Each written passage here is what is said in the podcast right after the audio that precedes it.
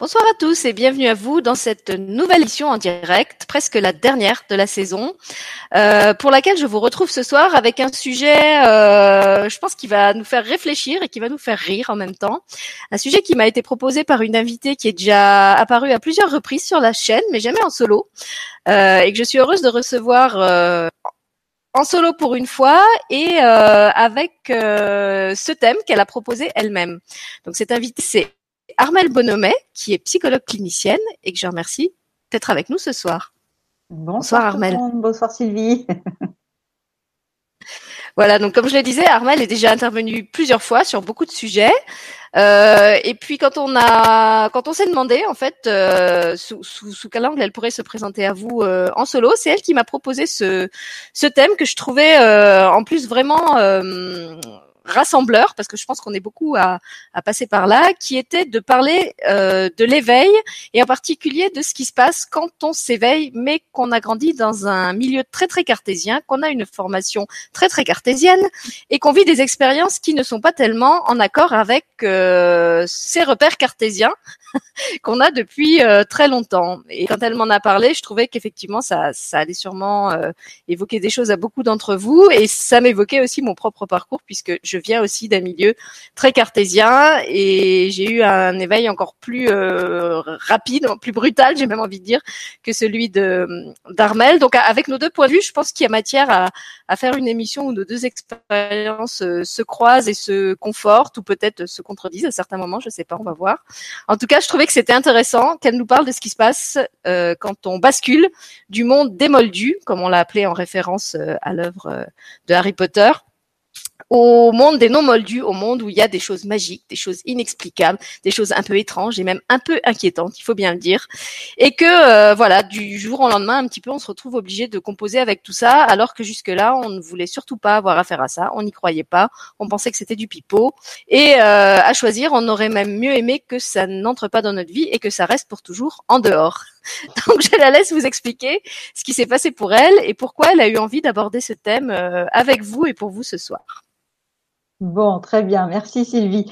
Alors effectivement, je, te remercie beaucoup d'avoir euh, accepté euh, qu'on aborde ce sujet et je voulais euh, tout particulièrement te remercier Sylvie parce que justement, c'était, j'avais vraiment envie de le faire avec toi cette émission parce que tu as toujours justement des, des, retours pertinents. Tu, tu, voilà, tu arrives à interpeller là où il faut. Enfin voilà, c'est vraiment très très important pour moi. Donc vraiment voilà, je voulais te dire merci.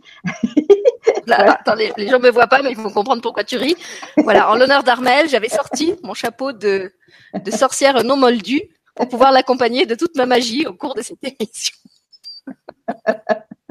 voilà, alors moi je devais, devais, avoir mes petites lunettes puis je les ai pas retrouvées, donc malheureusement. Non, mais c'est parce que tu es encore du côté des moldus pour l'instant. C'est ça, c'est ça, voilà, c'est ça. Je suis pas encore complètement passée de l'autre côté.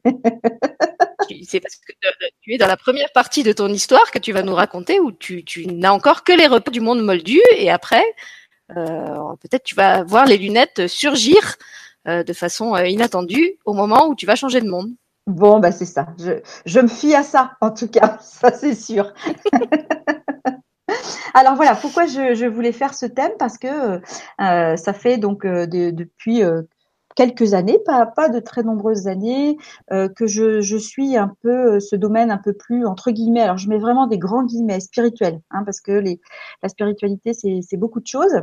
Mais je suis euh, voilà, je, regarde ça, j'écoute ça avec très grand intérêt, et je me suis rendu compte il y a pas très longtemps qu'en fait il y avait encore beaucoup de gens qui qui étaient qui découvraient aussi ce monde un peu spirituel et qui étaient très perdus.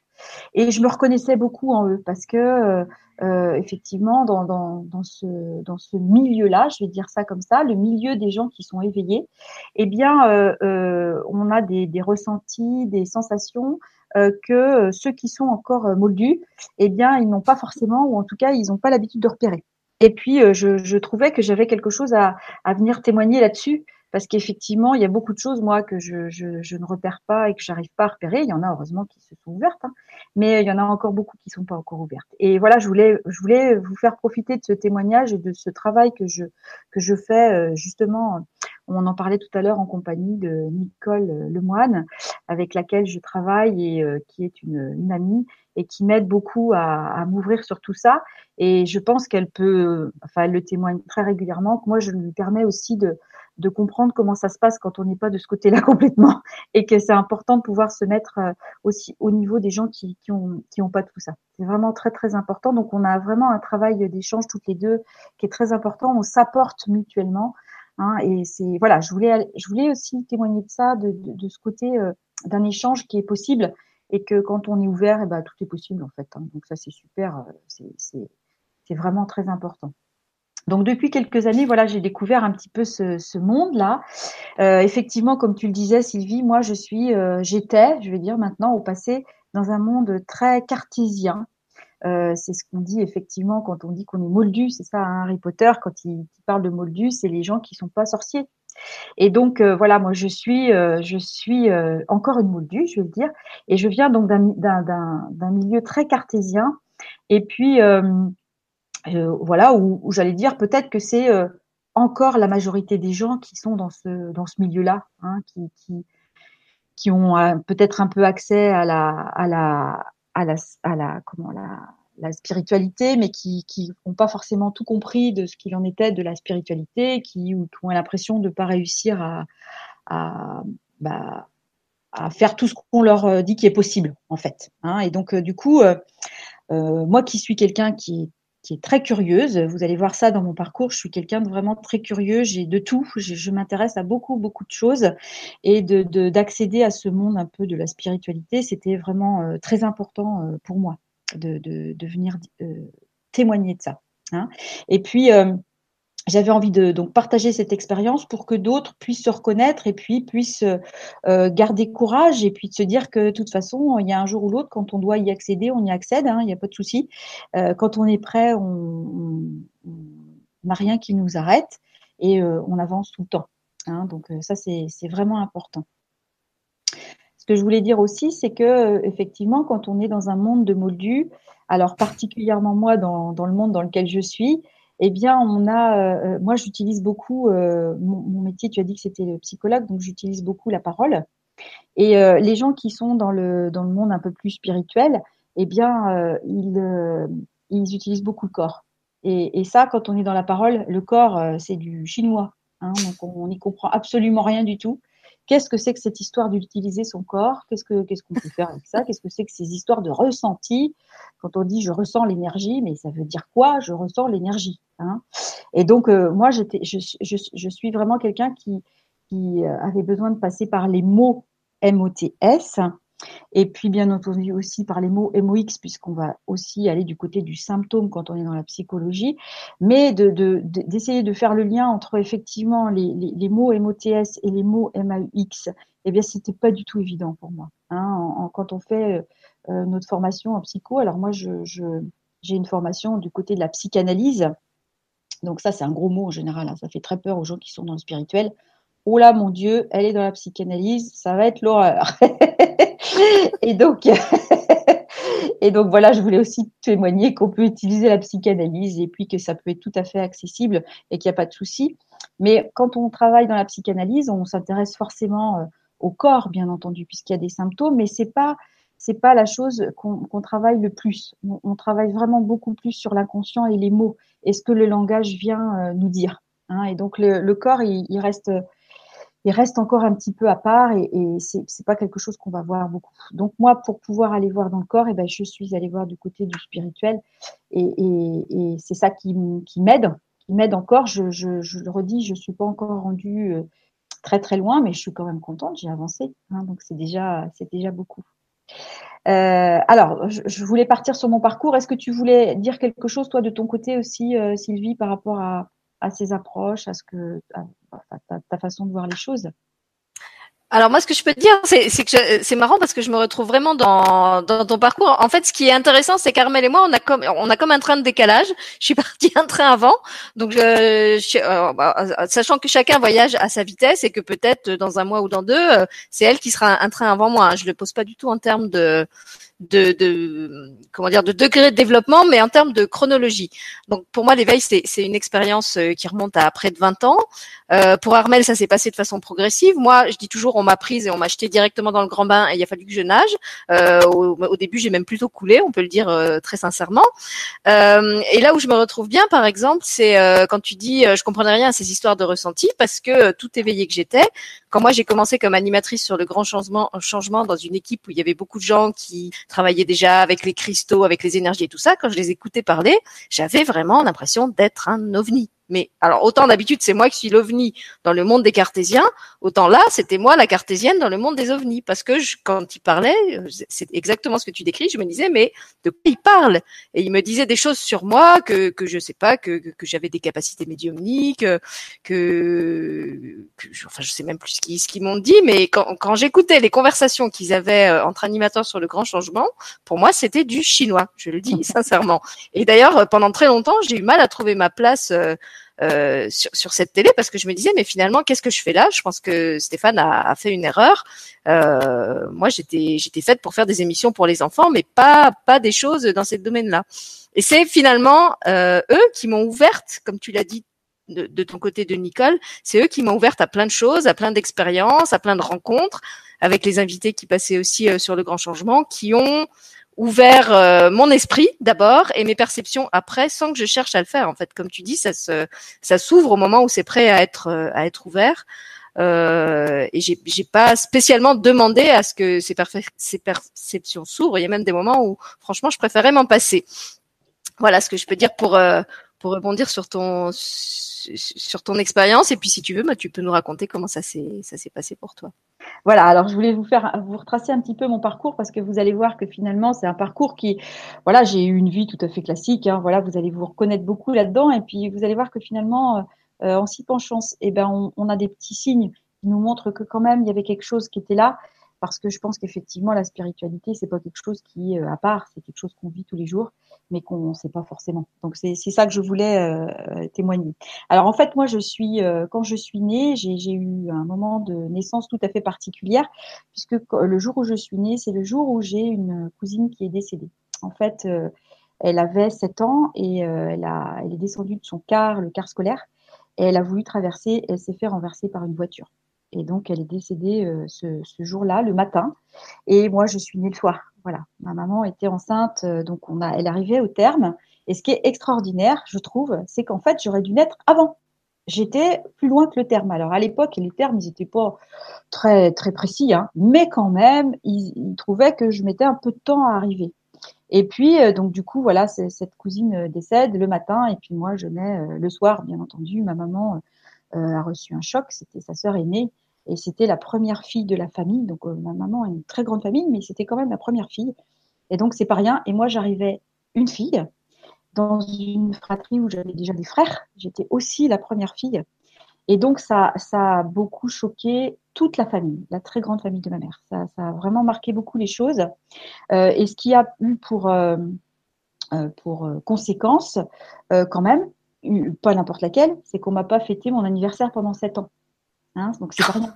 Jusqu'à l'âge de décès de l'âge de ma, de ma cousine. Mais euh, voilà, mais c'est, c'est, euh, c'était pas du tout vécu. Euh, alors moi, j'étais pas une petite fille malheureuse. J'étais, c'était quelque chose qui était dit, qui a toujours été dit, vraiment, et avec une très grande simplicité. Hein, je, je, le sais depuis toujours. Voilà, c'est, c'est comme ça. Je suis née à ce moment-là, et, euh, et euh, ma mère a, a vraiment fait tout ce qu'elle a pu pour que ce soit pas quelque chose que je vive mal, hein, parce que elle, elle le vivait très mal. Elle essayait, elle, était à la fois très triste et à la fois très heureuse parce qu'elle avait une fille, elle aussi, qui attendait. Elle avait eu d'autres enfants avant des garçons. C'était la fille attendue, hein, quand même. Et donc, elle était partagée entre ça. Donc, elle essayait effectivement de, de vivre ces moments avec moi, euh, euh, tout bébé, dans, dans, la joie et le bonheur. Et puis après, essayer de pas trop montrer ça quand elle était dans sa famille, parce que c'était quelque chose de difficile. Euh, moi, je me souviens dans la famille de ma mère, partout où j'allais, dans toutes les maisons, il y avait la photo de ma cousine. Partout. Et donc, c'est pas rien, hein, quand vous arrivez dans les maisons, vous avez la photo d'une morte, c'est bon, voilà. Et quand vous êtes lié à ça, en plus, hein, moi j'étais liée. J'avais un oncle qui me rappelait souvent, ah oui, c'est quoi, c'est quand ton anniversaire? Ah oui, c'est vrai, c'est le jour où ta cousine est décédée. Voilà, donc j'étais quand même sous cette égide-là, c'est pas rien. Hein, mais vous allez voir après que, que euh, cette chose-là, j'en ai fait quelque chose. Voilà, ça, ça prend du sens, justement. Et c'est important hein, de, de, le, de, le, repérer. Donc moi, j'étais dans une, dans une famille qui m'a beaucoup choyé. Voilà, des parents qui étaient très gentils. Voilà, j'ai vraiment rien de particulier dans cette dans cette famille, des parents très aimants, très attentifs, euh, euh, une maman très à l'écoute, euh, un papa pour qui j'étais beaucoup puisque j'étais la première fille, donc voilà, des grands frères qui s'occupaient de moi, enfin voilà, vraiment une vie, voilà plutôt, j'allais dire plutôt classique, voilà, même si j'avais cette cette arrivée un peu particulière au monde, là, c'était vraiment une vie classique. Si ce n'est que quand même dans cette fratrie, j'avais une place un peu spéciale, donc première fille quand même dans cette fratrie, une, fille très attendue, et puis euh, où, mes parents ont toujours remarqué que j'avais une sensibilité tout à fait particulière. J'avais une, ce qu'on disait à l'époque, une grande sensibilité par rapport à mes frères. J'avais quelque chose qui venait, euh, qui venait euh, se signifier. Alors ma mère me disait par exemple quand j'étais petite, j'étais J'étais malade. Quand j'étais malade, j'avais toujours beaucoup de fièvre. J'étais toujours très malade, quoi. Hein, quand j'étais malade. Alors, pas plus malade que les autres, mais j'étais assez malade. Euh, j'avais un chien quand j'étais petite. Quand euh, mes parents ont voulu se séparer du chien pour de bonnes raisons, sans doute, et euh, quand il est mort, ce chien, eh bien, on me l'a pas dit. On m'a dit qu'il était parti. Parce que mes parents me l'ont dit, j'avais 30 ans. Hein. Ils m'ont dit après, ben, en fait, non, il n'était pas parti. il s'est fait euthanasier parce qu'il allait très mal. Mais on n'a pas voulu te le dire parce qu'on avait vraiment trop peur que tu que tu ailles mal, que tu prennes ça de manière très difficile. Donc voilà, ils étaient, ils étaient attentifs à moi, mes parents, hein, quand même. Hein. Et puis ils m'ont dit aussi que j'étais vraiment une, petite fille très curieuse. Voilà, j'avais besoin de, de, savoir, j'avais besoin de poser des questions. J'ai parlé très tôt. J'ai parlé beaucoup plus tôt que les autres dans la famille. J'ai parlé vraiment très tôt. Euh, je devais avoir euh, un an, un an et demi, quelque chose comme ça. Donc c'est très tôt hein, pour un enfant. Et puis euh, j'ai parlé très vite, très bien. J'ai fait des phrases. Enfin voilà, j'avais beaucoup de vocabulaire. Donc mes frères avaient la même possibilité. Hein, ils n'avaient pas saisi de cette manière-là. Et puis j'avais un caractère très déterminé. Voilà, ça c'est aussi. Donc aussi de, pouvoir décrire ça, c'était c'était plutôt vu du côté d'avoir un mauvais caractère. Et, voilà, parce que je, je, on pouvait pas m'en compter en fait. On, on, me donnait un truc et, et si ça rentrait pas dans ma, dans ma compréhension, je, je lâchais pas le morceau. Je, voulais savoir. Ce qui a fait qu'à l'école, après, j'ai été une, une, petite fille qui était très curieuse, très intéressée par euh, tout ce qu'on me proposait. J'avais envie de savoir. Euh, je posais des questions. J'étais dans l'interaction. Enfin voilà. Et, et j'ai appris très très vite à lire et à écrire. Et euh, arrivé donc euh, à ces fameux 7 ans. Voilà, c'est pas rien, 7 ans. C'est l'âge où on rentre au CP. Mm. eh bien, euh, la maîtresse voulait me faire sauter une classe parce que je savais déjà lire, donc je n'avais pas besoin de faire cette classe-là. Hein. On pourrait dire, je crois aujourd'hui, que c'était, j'étais dans les enfants précoces. Voilà. Alors oui, ça, ça, je, veux mettre ce mot-là parce que je reçois beaucoup d'enfants qui sont précoces et puis les parents, euh, soit ils sont hyper fiers, soit ils sont hyper inquiets. En général, c'est ça. Et là, mes parents, eux, se sont pas du tout inquiétés. Ils étaient ni fiers, ni pas fiers, ni quoi que ce soit. Ils ont même un, peu peur que, ça me nuise, donc ils ont dit bah non, tu sauteras pas de classe, nous on souhaite pas que tu sautes une classe, donc tu feras ton CP. Euh, j'ai aucun souvenir de ce CP où je, le seul souvenir que j'ai, c'est que je me suis ennuyée et qu'un jour je, on a eu une piqûre et la seule chose que j'ai dit, c'est je veux rentrer chez moi parce que je suis malade. J'étais pas malade, je m'ennuyais tellement que c'était une bonne occasion d'être chez moi. c'est le seul souvenir que j'ai du CP, hein, donc euh, c'est pas pas rien. Mais c'est sept ans c'est euh, ça correspond donc à l'âge où ma, cousine est décédée et ça correspond aussi euh, à l'âge où on rentre en CP donc c'est pas n'importe quel âge c'est un âge où on est en train d'ouvrir les portes les portes du code de la société dans laquelle on rentre et puis c'est l'âge où il y a il y a aussi tout un oubli qui se fait sur sur ce qu'on est quand on est un enfant et on passe on rentre vraiment dans le monde ici et on vient vraiment s'y inscrire Hein, il y a un refoulement qui se crée dans la psychanalyse, c'est ce qu'on appelle le refoulement, le refoulement secondaire. Hein, on a un refoulement primordial quand on est, puis on a un refoulement secondaire. Et là, voilà, moi je suis vraiment, on m'a dit, tu n'iras, tu ne sauteras pas de classe. Hein, donc c'est, j'ai vraiment entendu le message, tu sauteras pas de classe, tu pourras pas aller plus vite que ce qu'on te propose. Donc bah tu vas y rester. Donc eh bah, ouf, je me suis replongée là-dedans. Et puis j'ai fait un cursus euh, classique en fait. Hein. je suis restée dans quelque chose de classique, mais mais sont apparus des symptômes physiques qui n'étaient pas là avant. J'ai commencé à avoir des angines toutes les semaines, à partir à peu près de ça du CP. Alors, moi, je le dis maintenant parce que je me rends compte. À l'époque, on pensait que c'est parce que je faisais du sport et puis que j'attrapais froid. Enfin, voilà. Et en fait, moi, je me rends bien compte que non, c'est pas ça. C'est vraiment là, il se passe quelque chose de, eh bien, quand là, les angines, moi, j'ai été regarder, c'est vraiment quelque chose qui ne peut pas se dire, qui n'arrive pas à se dire. Cette curiosité, cette envie, elle s'est un petit peu refermée. Et puis, elle s'est calée dans ce que, à l'école, on me demandait. Donc, un savoir, écouter le savoir du maître, eh ben, je l'écoutais. Bah, très bien. Je faisais les exercices. J'étais très, très euh, appliquée. J'étais vraiment une élève, euh, j'allais dire une élève modèle, quoi. C'est bien. C'est bien des élèves comme ça, mais ça, ça remue pas beaucoup les choses. Enfin, si je posais quand même des questions, je, voulais savoir quand même toujours. Hein, j'étais curieuse. On m'a toujours dit que j'étais curieuse. Les professeurs ils disaient que c'était plutôt une, curieux, une curiosité intéressante. Donc bon, bah, moi je me suis collée, c'était très bien. Hein, ça, ça faisait pas trop de vagues. Donc, je me suis fait opérer aussi quand même parce que des angines toutes les semaines, il y a un moment où ça commence à faire beaucoup. Et puis, donc après, j'avais plus d'angines. Très bien. Donc, ma vie a continué comme ça. Euh, j'ai continué à avancer dans le dans la scolarité. Donc, euh, après, je me suis posé la question aussi qu'est-ce que c'était qu'être une fille? Alors, j'étais à la fois très fille et à la fois j'avais aussi envie d'être un peu un garçon. J'avais des frères, donc euh, j'ai eu aussi envie d'expérimenter beaucoup ce côté garçon. Hein, mais alors, par exemple, pour l'expérimenter, j'ai voulu faire du foot. Voilà. Donc, euh, bah, si, si, je veux faire du foot, j'y vais, j'y vais, j'y vais, c'est super.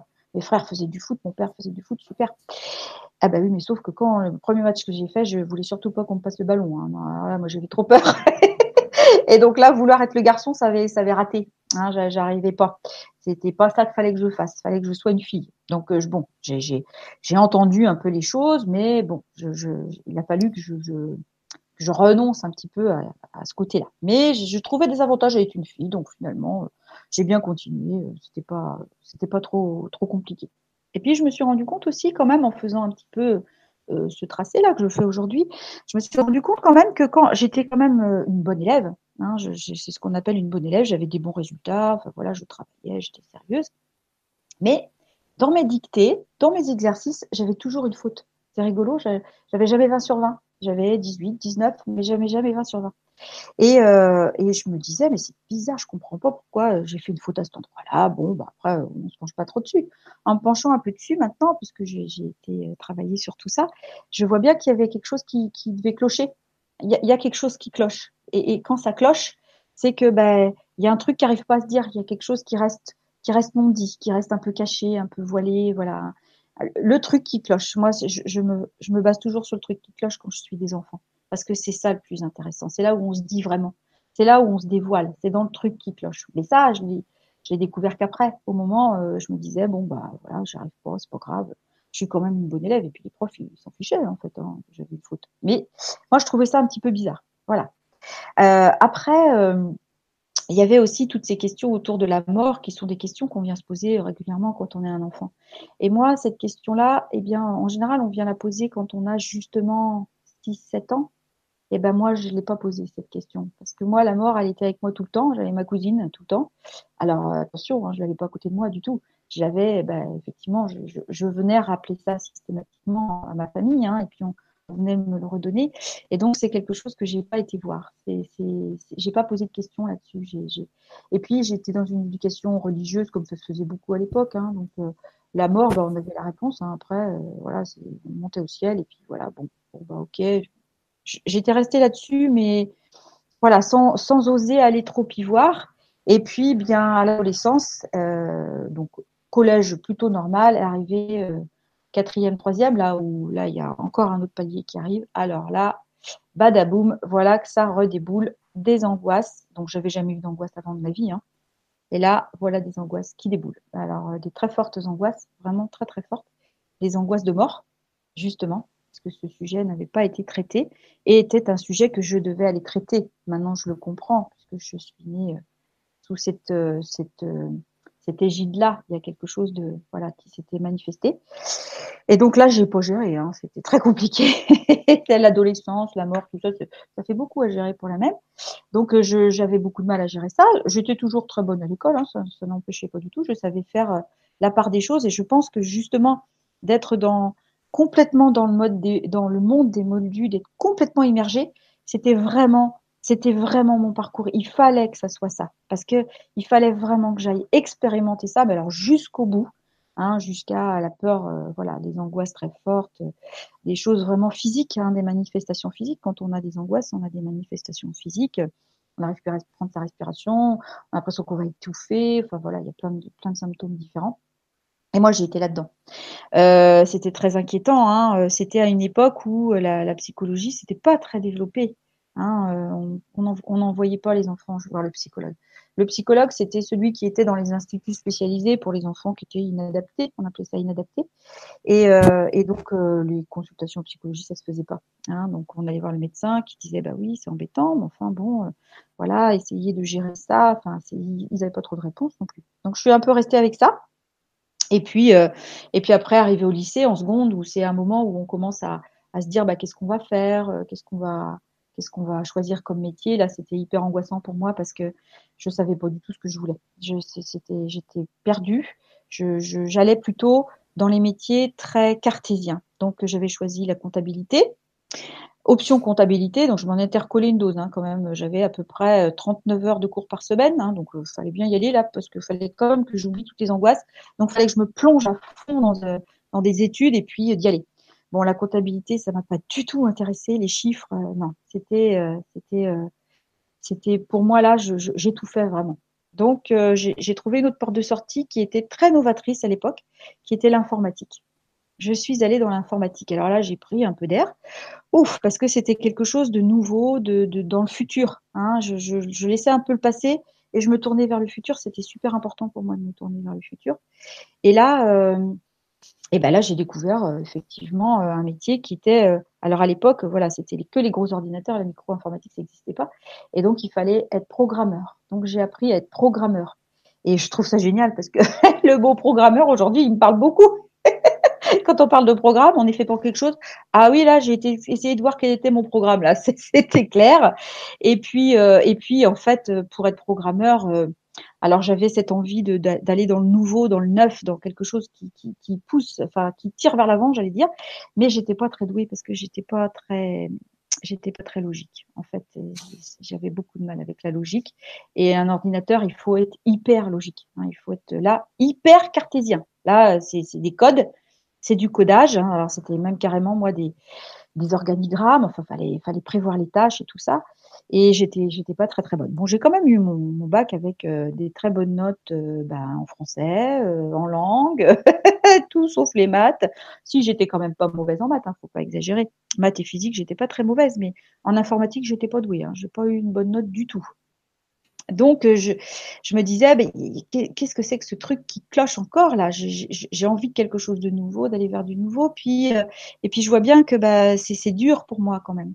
Alors, je me suis tournée vers, euh, vers autre chose qui s'est proposé, puisque avec, avec mon bac, on m'avait dit, bah non, tu continues tes études, tu t'arrêtes pas, tu as la capacité, donc tu continues. Ok, alors qu'est-ce que je vais faire? Hors de question que je continue dans l'informatique, c'était pas possible, j'étais trop nulle. Donc euh, je me suis dit bah, qu'est-ce qui me tenterait? Et là, pouf, je regarde, je vois une formation BTS tourisme. Je me dis tiens, je connais pas du tout ça. Qu'est-ce que c'est que ce truc? BTS tourisme Eh bien, on a des possibilités d'organiser des voyages ou d'être euh, euh, guide. et moi, c'était pas du tout guide que je voulais être, c'était organiser les voyages. et j'étais encore dans la programmation, l'organisation, c'était encore très terre à terre, hein, mais, il y avait quand même quelque chose dans le voyage de pouvoir, moi ce que j'aimais faire, c'était imaginer que c'était moi qui prenais l'avion, par exemple. Et là, c'était un, une jolie métaphore parce que effectivement, prendre l'avion, c'est prendre de la hauteur. Euh, mon site, il s'appelle Vous êtes à la hauteur, hein, donc ça va parler à beaucoup de gens. Vous allez comprendre pourquoi je l'ai appelé comme ça. Parce que j'avais besoin de prendre de la hauteur. Voilà, ce monde cartésien était compliqué j'avais du mal à, à, à trouver euh, comment vraiment y rester et puis à m'inscrire euh, entièrement. Donc, je suis allée dans ce métier. Et donc, j'ai travaillé hein, là-dedans. Euh, mais j'ai pas travaillé tout de suite là-dedans parce que effectivement, euh, quand j'ai, enfin, j'ai commencé un petit peu et puis ça, ça, il y avait encore quelque chose qui m'allait pas. Je suis retournée à mes toutes premières amours vers lesquelles j'avais pas encore été. C'était d'être institutrice. Voilà. Et j'ai été institutrice Alors, j'ai été plusieurs années institutrice. Et là, qu'est-ce que j'y cherchais? Je comprends maintenant. Hein, c'était la relation et la relation aux enfants. Ça, c'était c'est formidable la relation aux enfants. Il y avait quelque chose avec les enfants qui passait extrêmement bien. une une comment dire ça, une capacité à transmettre euh, des connaissances que je ne me connaissais pas. Hein, je n'avais jamais vu ça, mais quand je l'ai fait, c'était une évidence. Moi, je ne comprenais pas que, que ça soit difficile pour les gens de transmettre. Pour moi, c'était mais c'était d'une facilité. J'avais quand on est un site, on prépare ses cours quand même. Et puis bon, bah, il y a des cours que je préparais, puis il y a des cours je commençais à les préparer, puis je me disais oh non, je trouve pas, je comprends, oh non, j'y arrive pas. Je fermais mes, mes cahiers, et puis je me disais bon, je vais rester demain, hop, au moment du cours. Ah bon, je, voilà, je, pensais que tout le monde faisait ça. Hein. Pour moi, c'était pas un souci. Donc, je je préparais pas trop le cours. Je voyais la notion. Bon, bah, c'était c'était en primaire, hein, donc c'est pas très compliqué les notions. Mais il faut quand même trouver le, point d'entrée. Et au moment pile où il fallait que je fasse le cours, j'avais l'explication. Alors, je, ne savais pas hein, c'était cette explication, mais j'avais l'explication évidente qui allait me venir. Et hop, j'avais tout le défilé de la, de, de, de, bah, du, cours qu'il fallait que je fasse, par où il fallait que je passe. Et, pour le moment, je suivais ça, il n'y avait aucun problème. Les élèves avaient l'air de très bien comprendre, donc bah, je n'ai pas posé de questions, hein, j'ai continué comme ça. Et puis, euh, petit à petit, à force d'être euh, donc avec les, enfants, j'ai commencé à m'intéresser de plus en plus à ces enfants, justement, qui avaient quelque chose qui cloche. C'est ceux-là qui m'intéressaient. Ceux qui étaient euh, forts, qui, qui apprenaient leurs leçons, tout ça, ils étaient super, je je les adorais, ces enfants. Mais c'est vers ceux qui, qui avaient quelque chose qui clochait que, que j'ai voulu aller. C'est ça qui m'intéressait. Et puis j'ai vu que bah voilà, ces, ces enfants euh, dans l'éducation nationale, on avait pas, on avait une place qui pouvait les aider un petit peu, les, les maîtres spécialisés ou les, les psychoscolaires, mais c'était très réduit comme champ. Hein. On n'avait pas, on avait beaucoup d'élèves pour peu de, pour peu de temps. Donc je trouvais que c'était pas très intéressant et donc j'ai décidé que j'allais me former en tant que psychologue. Et donc, j'ai repris mes études. Je vais juste boire un petit coup parce que j'ai la gorge un petit peu, euh, un petit peu sèche. si tu veux en profiter pour dire quelque chose. Bah, en fait, moi, je peux juste dire que je, je connaissais pas ton histoire euh, autant dans les détails. On en avait parlé un peu dans d'autres émissions, mais du coup, je comprends encore mieux pourquoi on accroche ensemble, parce que finalement, on a des trajectoires euh, très parallèles. Euh, moi, comme toi, j'ai grandi dans un milieu très cartésien. Alors, j'ai pas eu l'histoire avec la cousine qui était morte.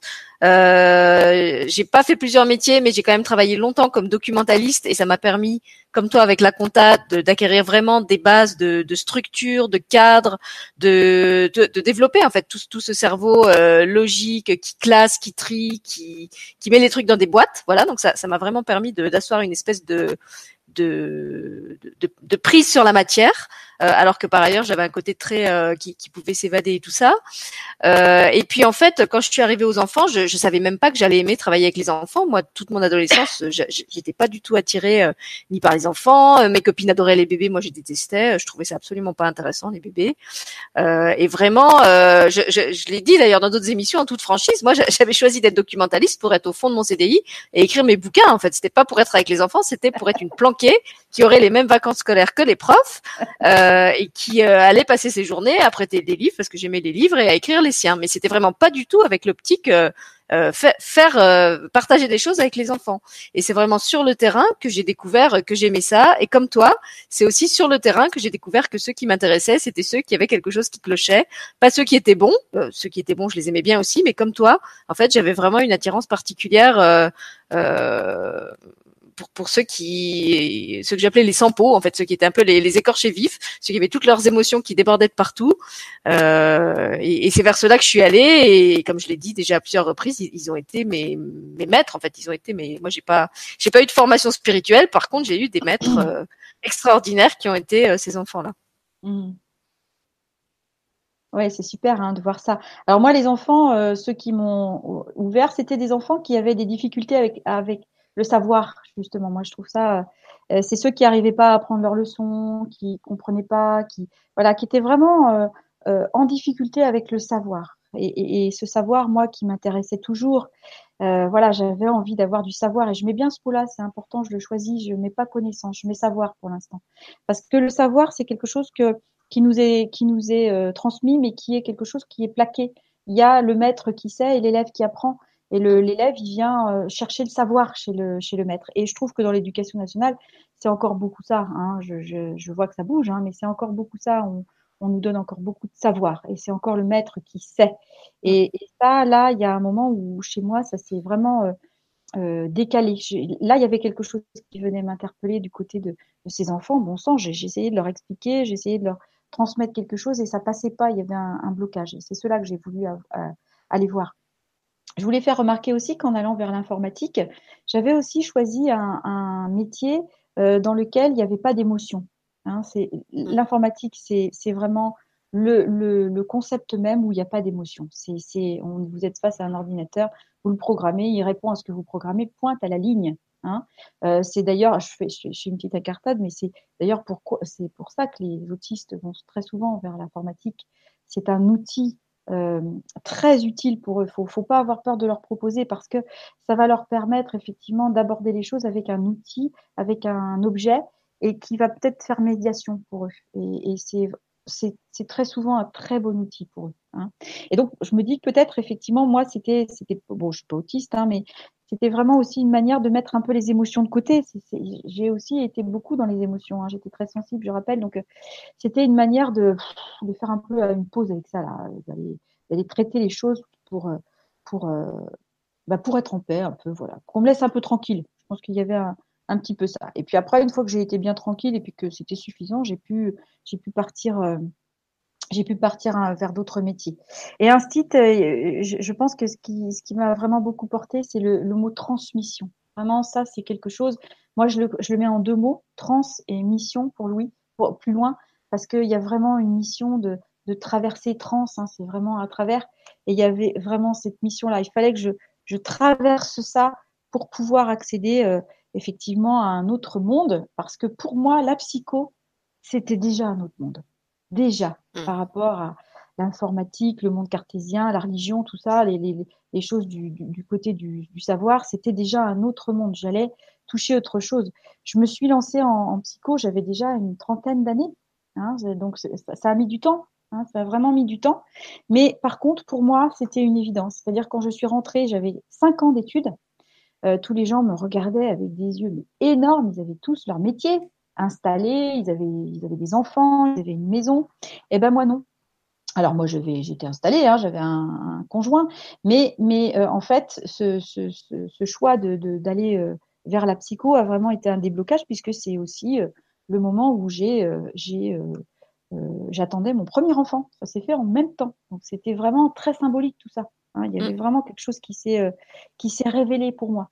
Et quand je suis rentrée en psycho, donc cinq ans de psycho avec euh, une sélection à l'entrée en master, hein, euh, en, master il y a toujours des sélections.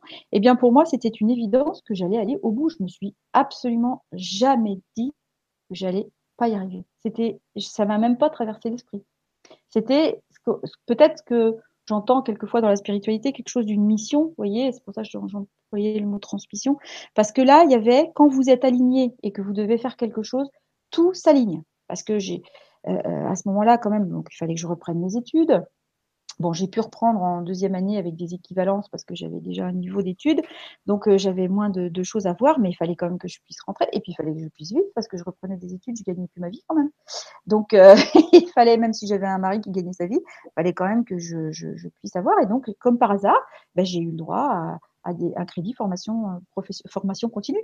J'ai été rémunérée pendant toutes mes études. Et, et ça, ça s'est fait, les dossiers se sont faits, j'ai trouvé les bonnes personnes, elles se sont même présentées à moi elles étaient extrêmement bienveillantes et tout a eu lieu vraiment. Euh, euh, mes, mes, mes, quatre années, parce que du coup j'en ai fait que quatre, eh bien ont été, euh, ont été payées par, par la formation continue. Donc quand ça doit s'aligner, ça s'aligne, hein. il n'y a pas de doute là-dessus. Alors c'est vrai que de reprendre ces études-là, c'était c'était un, sacré challenge pour moi, hein, parce que c'était d'abord je passais de, de maître, j'étais institutrice, et je redevenais élève. Donc ça c'était mmh. c'était une sacrée, c'était très, ça a été très dur sur le moment, je, le vivais, il fallait que je le fasse. De toute façon, c'était comme ça. Les gens me disaient c'était pas trop dur. Je trouvais pas, moi, finalement, non. Après, avec du recul, si, ça a été très difficile. Il y a eu des moments où vraiment c'était c'est dur parce que je me retrouvais en plus avec des, des, des jeunes, hein, ils avaient 20 ans, 18, mmh. 20 hein, ans. Et euh, il y en avait quelques-uns de mon âge, hein, parce que la psycho, c'est vraiment un, métier qui attire à tout âge. Mais Mais c'était c'était pas facile. Et puis j'avais forcément de la maturité, de l'expérience. Et les profs, quand vous êtes dans un amphi, ils vous traitent tous pareil. Hein. Ils n'ont rien à faire que vous ayez 30 ou 18. Hein, si vous êtes leurs élèves. Et eux, ils sont les maîtres. Hein. Ça, je peux vous assurer qu'à la fac, ils sont les maîtres, hein, les profs.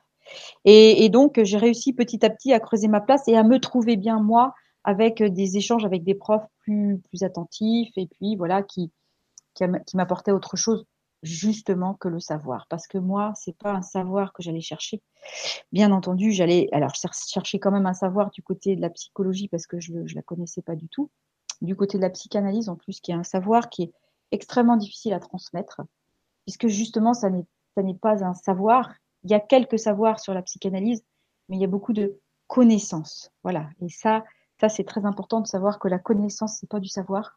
C'est quelque chose qu'on a au fond de soi, qu'on a tous, cette connaissance, hein, mais qu'il faut savoir euh, connecter. Et quand on est un moldu, cette connaissance, euh, très souvent, on ne sait pas qu'on l'a, en fait, parce qu'on on prête, on prête justement le savoir à un maître. Hein. Et pendant ces quatre années, c'est ça que j'ai appris. C'est vraiment apprendre que, bon, tu vas avoir des bases, mais, mais il va falloir que tu ailles chercher à l'intérieur. Tu n'auras pas le choix de toute façon tu passeras pas à l'année suivante si tu vas pas chercher à l'intérieur. Alors, les premières années, c'est pas très fort. Hein. Quand vous faites les trois premières années, on vous demande pas d'aller chercher très loin à l'intérieur. C'est plus, voilà, vous, vous, acquérez un peu de savoir et puis euh, voilà, vous, répondez à ce que le prof veut et puis ça, passe. Quand vous arrivez en, alors ce qu'on appelait à la maîtrise à l'époque, en, en master 1, là, vous avez une autre paire de manches parce que vous avez un stage à faire. Donc déjà, il faut que vous soyez accepté euh, dans ce, master, il faut postuler dans ce master. Et puis, une fois que vous avez postulé, là, vous allez attaquer les choses sérieuses et euh, vraiment aller chercher la connaissance. Parce que, en fait, quand on étudie la psychanalyse, on n'a pas de, on recette, on n'a pas de test, on n'a pas tout ce genre de choses que, beaucoup de psychologues utilisent aujourd'hui. Euh, on a juste un, un, un, guide qui s'appelait Freud, mine de rien quand même, c'est pas n'importe lequel, qui a ouvert quelque chose qui est exceptionnel quand même. Il a ouvert la connaissance, lui, il, a, il est allé voir à l'intérieur. Hein. Il s'est posé des questions vraiment. Et, euh, et après Freud, on l'a fait évoluer bien entendu. Hein, on n'est pas resté à Freud. Freud, il avait ses limites comme tout homme, hein, c'est normal. Mais il, nous obligeait à aller poser les questions. Et, et, bien entendu, quand on va se poser des questions, bah, il y a des choses qui sortent. Et en principe, quand vous arrivez là et que vous avez envie d'en faire votre métier, parce que pour moi c'était une évidence que c'est ce métier que j'allais faire, eh bien vous commencez une psychanalyse en même temps, parce que ça vous remue tellement qu'il n'y a pas le choix. Vous êtes obligé d'aller y voir. Hein.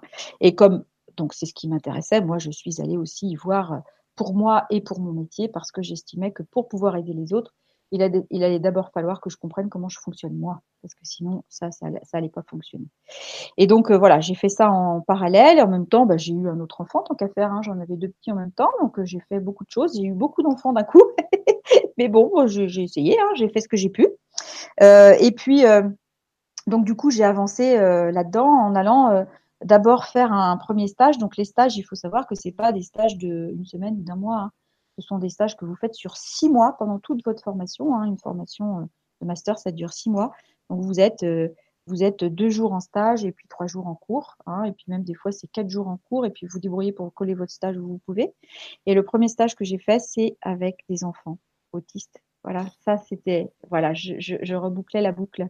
Et c'était merveilleux. C'était une évidence. Il y a, y a, y a quelque chose qui, qui, est, qui vraiment qui s'est ouvert. Alors je comprenais pas tout à l'époque. Maintenant, je le vois bien, mais à l'époque, je voyais pas tout, mais ça m'intéressait. C'était euh, c'était phénoménal. Et les enfants, ils venaient aussi vers moi. C'est ça qui était aussi génial. J'ai reconnecté quelque chose à ce moment-là. Et mais je travaillais en même temps. Hein. Je, découvrais tout ça. Je, connaissais rien de l'autisme avant moi. Hein. Je, pour moi, l'autisme, avant de commencer mes études, ça, ça voulait absolument rien dire. Euh, toutes les structures qu'on apprend quand on est dans la, psychologie, la névrose, la psychose, la perversion, tout ça, moi je connaissais rien, mais j'ai pas du tout une famille qui est tournée vers ça. Moi j'ai une, une, famille qui est moldue. Hein, vraiment donc très pragmatique voilà donc qui qui travaille la terre qui enfin, voilà qui des gens euh, très courageux voilà mais voilà qui n'étaient pas du tout ouverts à ça et donc j'arrivais dans un autre monde déjà là à ce moment-là mais c'était encore un monde qui était à ma à ma, hauteur parce que parce que c'était le monde des mots. Et moi j'ai toujours été très à l'aise hein, j'ai parlé très tôt donc euh, j'aimais échanger. Je parlais beaucoup avec les adultes j'aimais les interpeller. Ça, les, ça leur passait les pieds quand ils étaient petits des fois. Tu nous poses des questions mais moi je sais pas quoi te répondre ma pauvre fille. Vraiment euh, j'ai eu ça avec ma fille plus tard qui, à 8 heures du matin, au moment du petit-déj, me dit, mais maman, à quoi ça sert le soleil? Ah, ça m'a fait tilt parce que effectivement, c'était ce genre de questions que je pouvais poser quand j'étais petite. Donc, euh, mes parents, qu'est-ce qu'elle vient me chercher celle-là? Bon, j'avais pas de réponse, et puis c'était très bien de ne pas en avoir. Et, donc du coup là, je retrouvais vraiment toutes ces choses-là. C'était, c'était d'une, c'était d'une évidence. Je vais pas dire que c'était facile parce qu'il fallait quand même que je travaille, mais à partir du moment où je me suis spécialisée là euh, en master euh, dans la psychologie et dans la psychanalyse, là c'est devenu plus une évidence. Là, ça me parlait vraiment et, j'avais envie et, et j'étais vraiment à fond dedans. Je, je lisais, je lisais. J'ai découvert Françoise Dolto extraordinaire. Euh, je revoyais un, reportage sur François Dolto il n'y a, pas, il y a pas longtemps. Là, j'avais l'impression de m'entendre. Hein. voilà, j'ai pas, je ne l'ai pas connu, bien entendu. Hein. Mais, mais, mais voilà, j'ai vraiment, je me suis retrouvée dans, dans, son parcours, dans sa façon de d'écouter les enfants, d'être de, avec eux. C'était vraiment assez, assez formidable. Et puis après, euh, donc j'ai fait un mémoire sur l'autisme euh, auquel euh, c'est très rigolo parce que quand je le relis maintenant, je me dis mais j'ai dû comprendre un, un, dixième de ce que j'ai écrit à peu près. Hein, mais ce dixième, c'était ma porte, la porte que j'avais ouverte en fait. C'est celle-là. Et puis bah, à chaque fois, je le relis, puis je retrouve des trucs que bah, j'avais toujours pas compris. Puis ça y est, ça se découvre. Hein, donc euh, on apprend tout le temps. Et puis après, en master 2, il a fallu, euh, il a fallu postuler là. Alors là, c'est, vous faites une lettre de motivation, tout ça. Et, euh, et j'ai été prise bah, j'ai postulé à deux masters et j'ai été prise à deux, aux deux. Donc j'ai, j'ai, plus qu'à choisir. Tous les autres postulaient à dix masters. Moi, j'ai dit non, c'est pas la peine. De toute façon, euh, ça sera celui-là ou celui-là et pas autre chose. Bah, forcément, ça a été, euh, ça a été celui qui était le plus pratique pour moi à Nantes. Comme ça, je pouvais être avec mes enfants. Et puis celui qui était le plus interrogeant pour moi aussi, parce que du coup, on étudiait euh, Jacques Lacan, qui est un, très grand psychanalyste, qui est beaucoup décrié parce que il est assez obscur. Mais mais moi, ça, il m'intéressait beaucoup parce que justement, il allait parler de quelque chose que qui, qui venait m'interpeller, le, tous les sacloches. Lui, il en, a parlé beaucoup. Il faut aller s'intéresser à tout ce qui cloche. Et quand vous entendez euh, Jacques Lacan qui parle de ça, effectivement, lui, ce qui l'intéresse, c'est tout ce qui dissonne, tout ce qui euh, qui est à côté. Les, alors les lapsus, Freud en avait parlé, mais il écoute vraiment, il écoutait vraiment beaucoup ça. Et moi, c'est ça qui m'a intéressé. Tout ce que tout ce que je comprenais pas en fait. Hein, toute cette, euh, cette connaissance qui m'était venue là quand j'étais inscrite, tout ça, et que je, je comprenais rien, tout ça, je ne savais pas pourquoi j'avais tout ça. Et ça m'a, vraiment énormément intéressée. Et, donc voilà, dans la foulée, j'ai eu mon master sans souci, avec euh, des résultats vraiment euh, très bons. Hein. j'étais dans mon truc, quoi. Et dans la foulée, j'ai ouvert mon cabinet. Ça s'est fait aussitôt. Et, et c'est là que j'ai rencontré Nicole.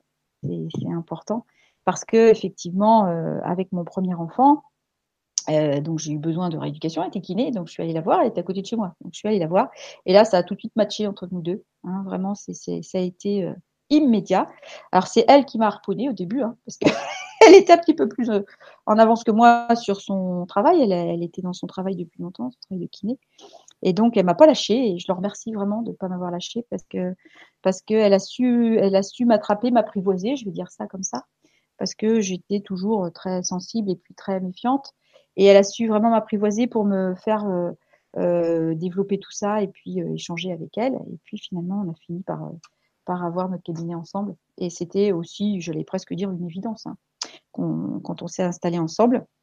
Ah si, quand même, quelque chose qui était intéressant dans, dans, dans ma deuxième année de, de master, j'ai fait un stage sur, sur avec les malades d'Alzheimer. Hein, donc ceux qui voilà, ceux qui euh, qui oublient euh, qui oublient le présent et puis qui se replongent dans leur passé. Et c'est un travail que j'ai fait sur moi, bien entendu, travailler sur mon passé. Il y avait beaucoup de choses à régler avec toutes les histoires de naissance et bien d'autres choses.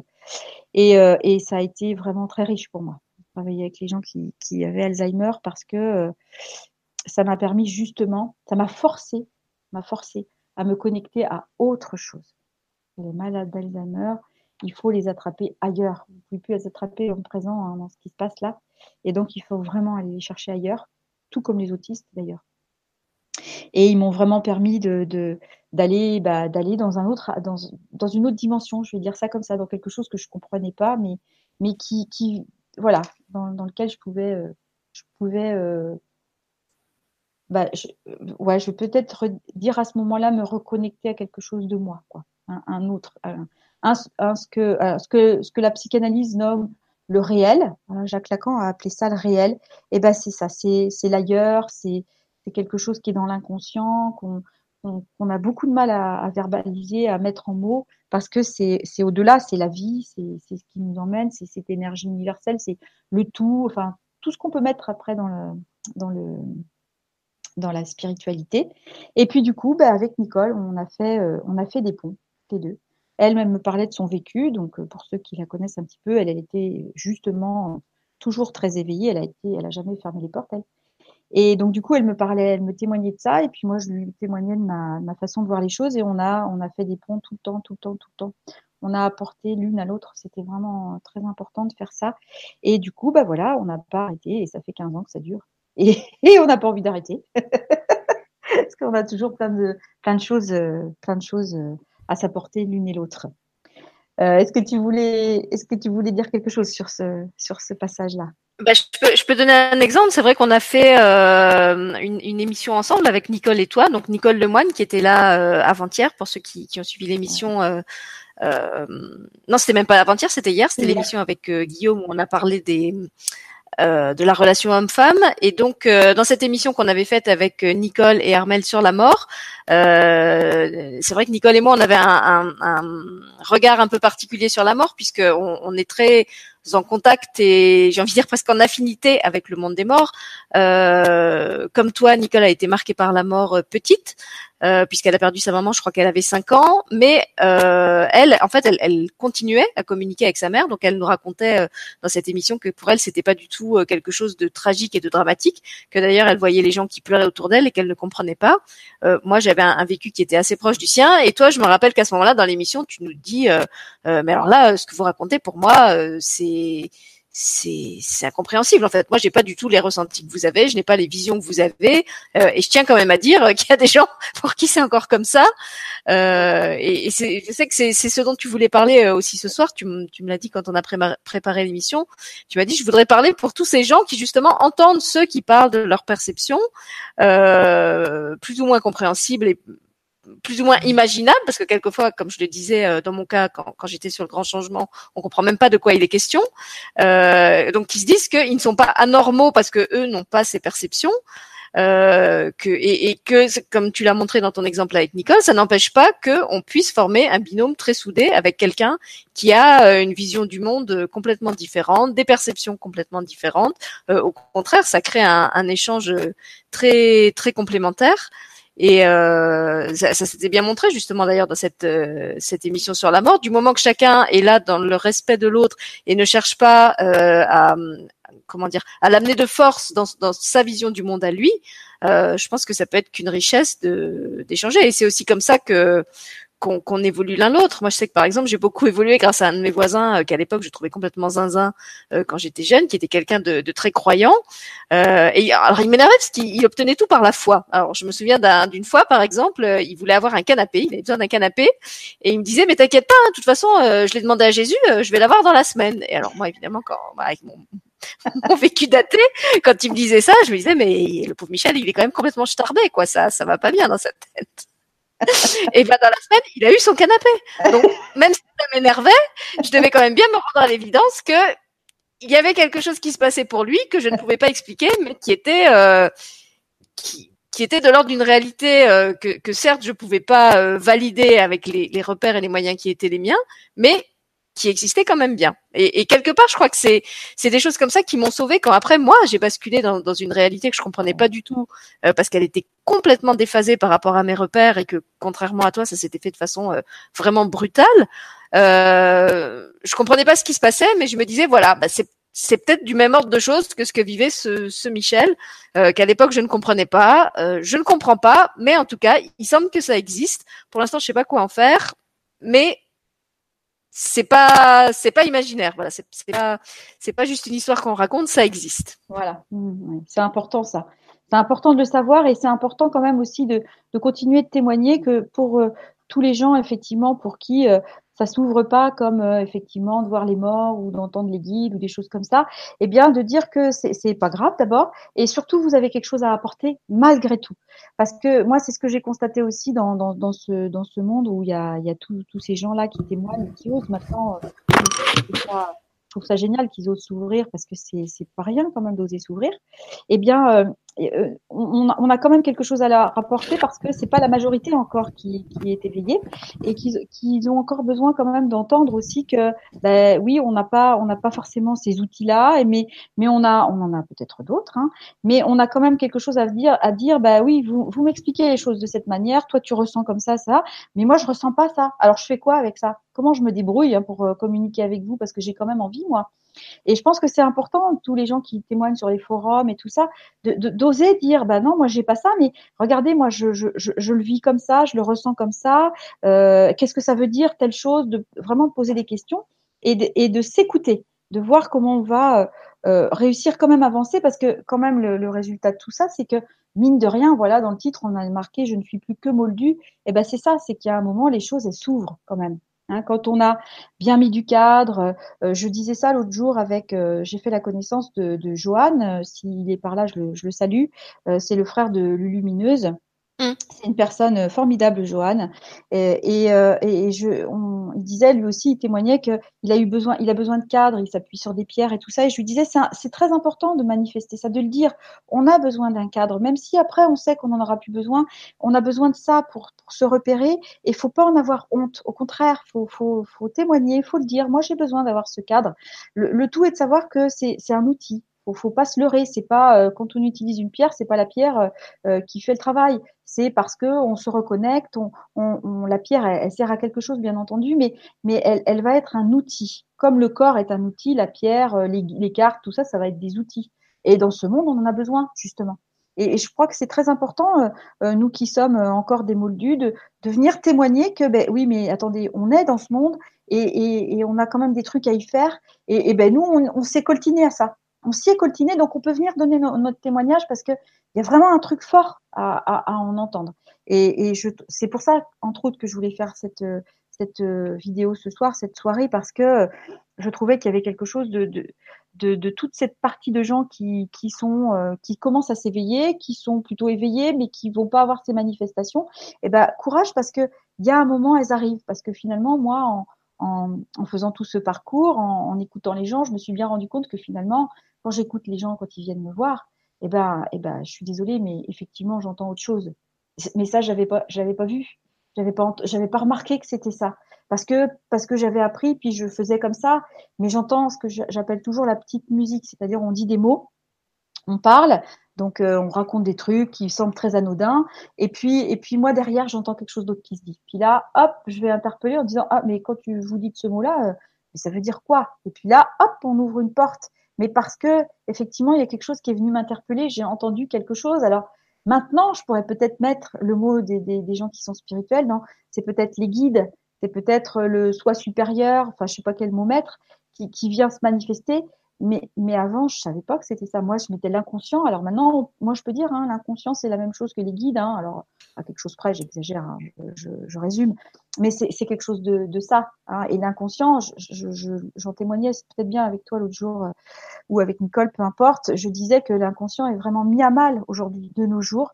On essaye de faire taire l'inconscient. On veut pas. Et, et, et du coup, c'est tous les gens qui sont spirituels qui, qui viennent nous, nous replonger dans ça et merci à eux parce que ils viennent réouvrir une porte que, alors entre autres Freud avait ouverte, hein, euh, qui, avait été écouté ça, qu'on a essayé de faire taire hein, de nombreuses fois, et puis qu'on on a essayé de faire taire beaucoup la psychanalyse. Et maintenant, de nos jours, il y a très peu de facs qui enseignent la psychanalyse. Hein. Les facs, elles, elles, sont parties sur la psychologie plus comportementale, tout ça. C'est très bien tout ça. Il faut aller y voir aussi. Mais on essaye de faire taire cet inconscient. Et justement, il y a tous les gens qui sont dans la spiritualité qui essayent de faire ressortir ça et je trouve ça formidable. C'est pour ça que je, je voulais aussi leur témoigner de ça parce que euh, on peut faire équipe. Faut, faut pas avoir peur euh, des gens qui sont moldus. Ils, ils, vont aussi vous apprendre des choses. Ils vont aussi vous aider à, à, à vous replonger aussi dans, dans ce que, bah, de ce que les gens vivent. Quand vous recevez des patients, par exemple, ils sont pas tous éveillés. Hein, il y en a qui vont faire du reiki, des choses comme ça. Bon, bah, ça leur paraît un peu magique. Bon, bah, c'est super, c'est bien. Il faut aussi ça. Mais, mais il faut être attentif que, effectivement, euh, quand on, on va, on va utiliser nos mots d'énergie, de couleur, d'aura, de choses comme ça, bah, peut-être que les gens en face, pour eux, bah, ça va rien leur dire. Hein, c'est. Eh ben, c'est pas grave, ça veut pas dire qu'il se passe rien. Et puis, ça veut pas dire qu'on peut pas échanger avec eux. je trouve que ça serait intéressant de leur poser la question et de leur dire, bah vous, euh, comment vous sentez les choses? Ça vous a fait quelque chose? Ou vous me direz dans deux, trois jours Qu'est-ce, Comment vous, vous avez appréhendé ce soin-là? Alors, il y en a plein qui le font, hein, faut pas, faut pas exagérer.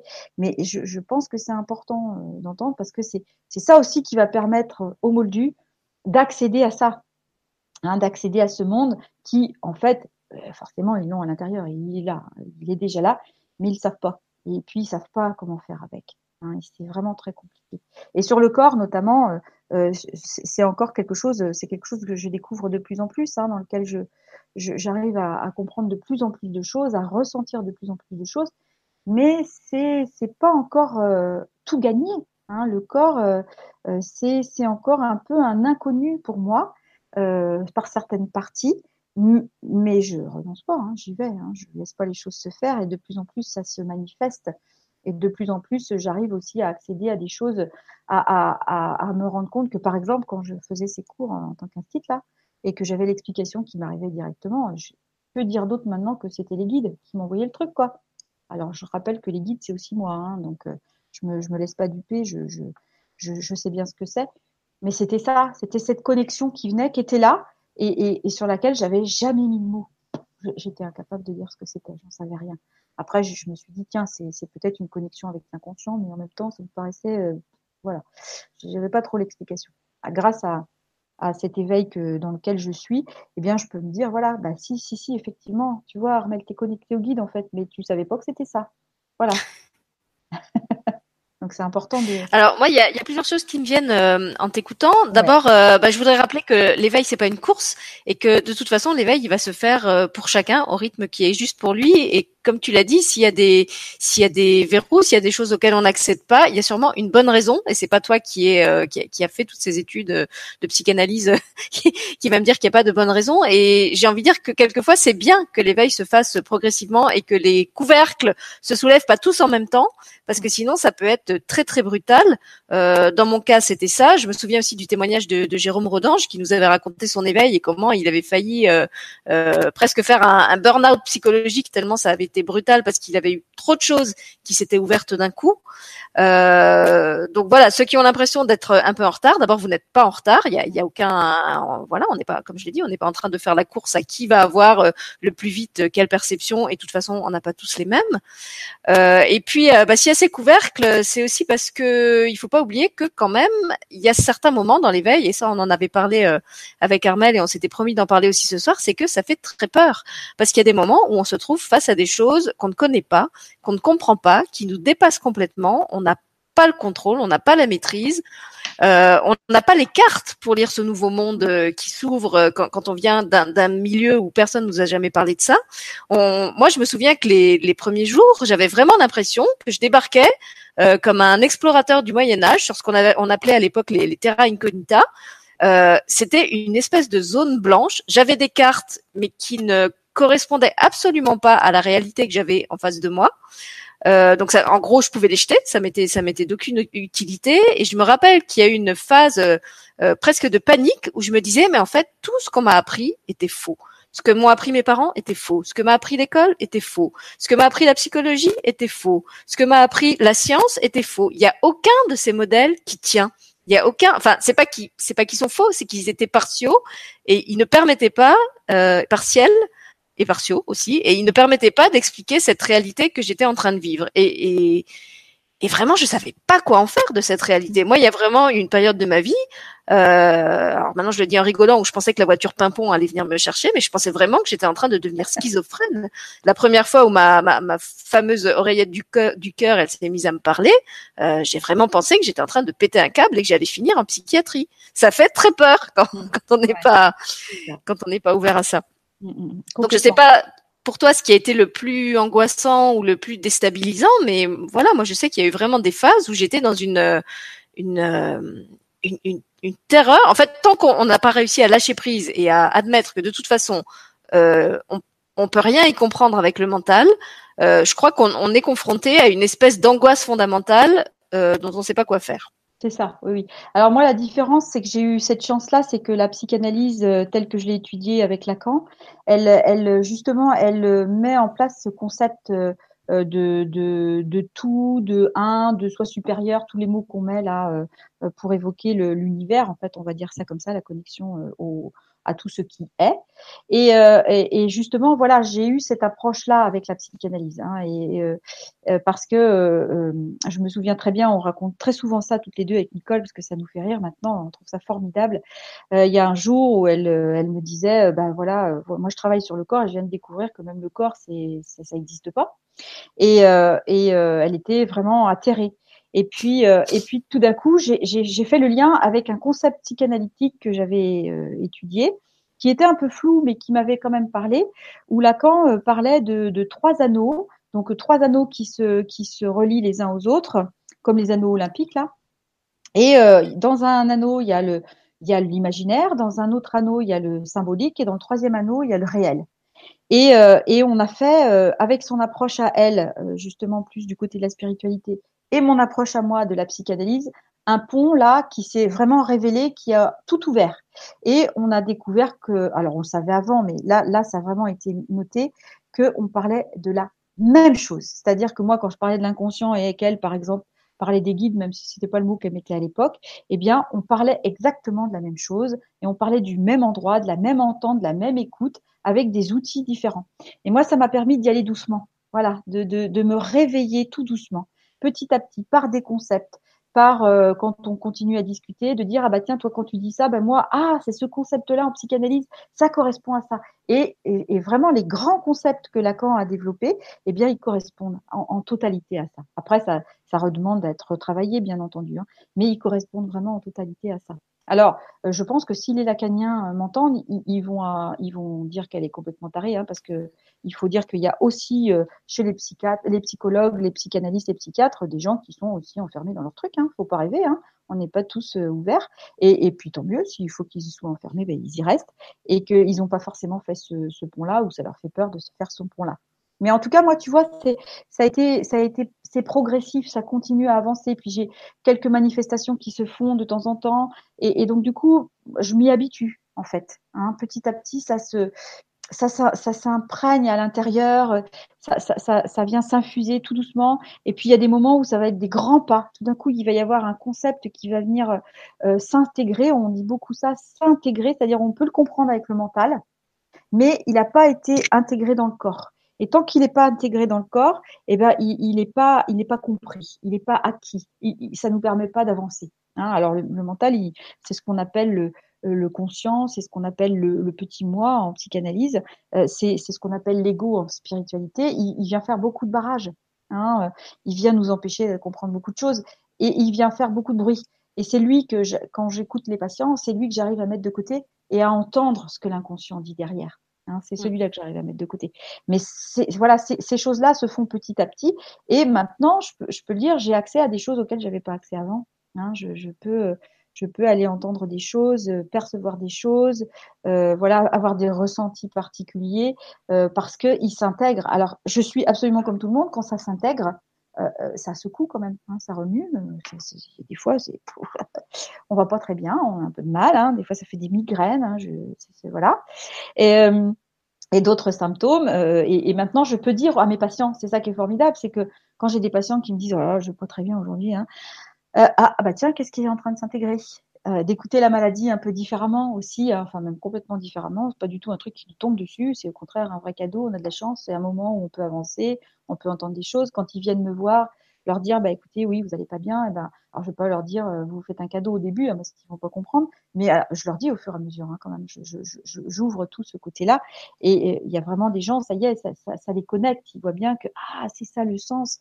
C'est je, je trouve que enfin en tout cas moi le rôle tel que je le prends en tant que thérapeute, c'est vraiment euh, permettre à tous ces gens, forcément euh, qui sont moldus, parce que ceux qui arrivent me voir, c'est les moldus, parce qu'ils passent par la psychanalyse et ils sont moldus, parce qu'ils sont dans quelque chose, euh, enfin en tout cas par la psychologie, quelque chose d'un petit peu fermé.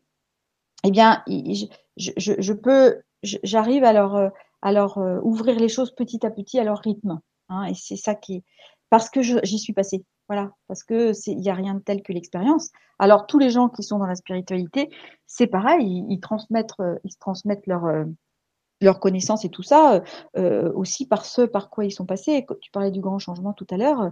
Moi, le grand changement m'a ouvert beaucoup de portes, énormément de portes. Moi aussi, c'est là que j'ai entendu beaucoup de gens. En plus du son de cloche de Nicole, j'avais besoin d'avoir d'autres sons de cloche.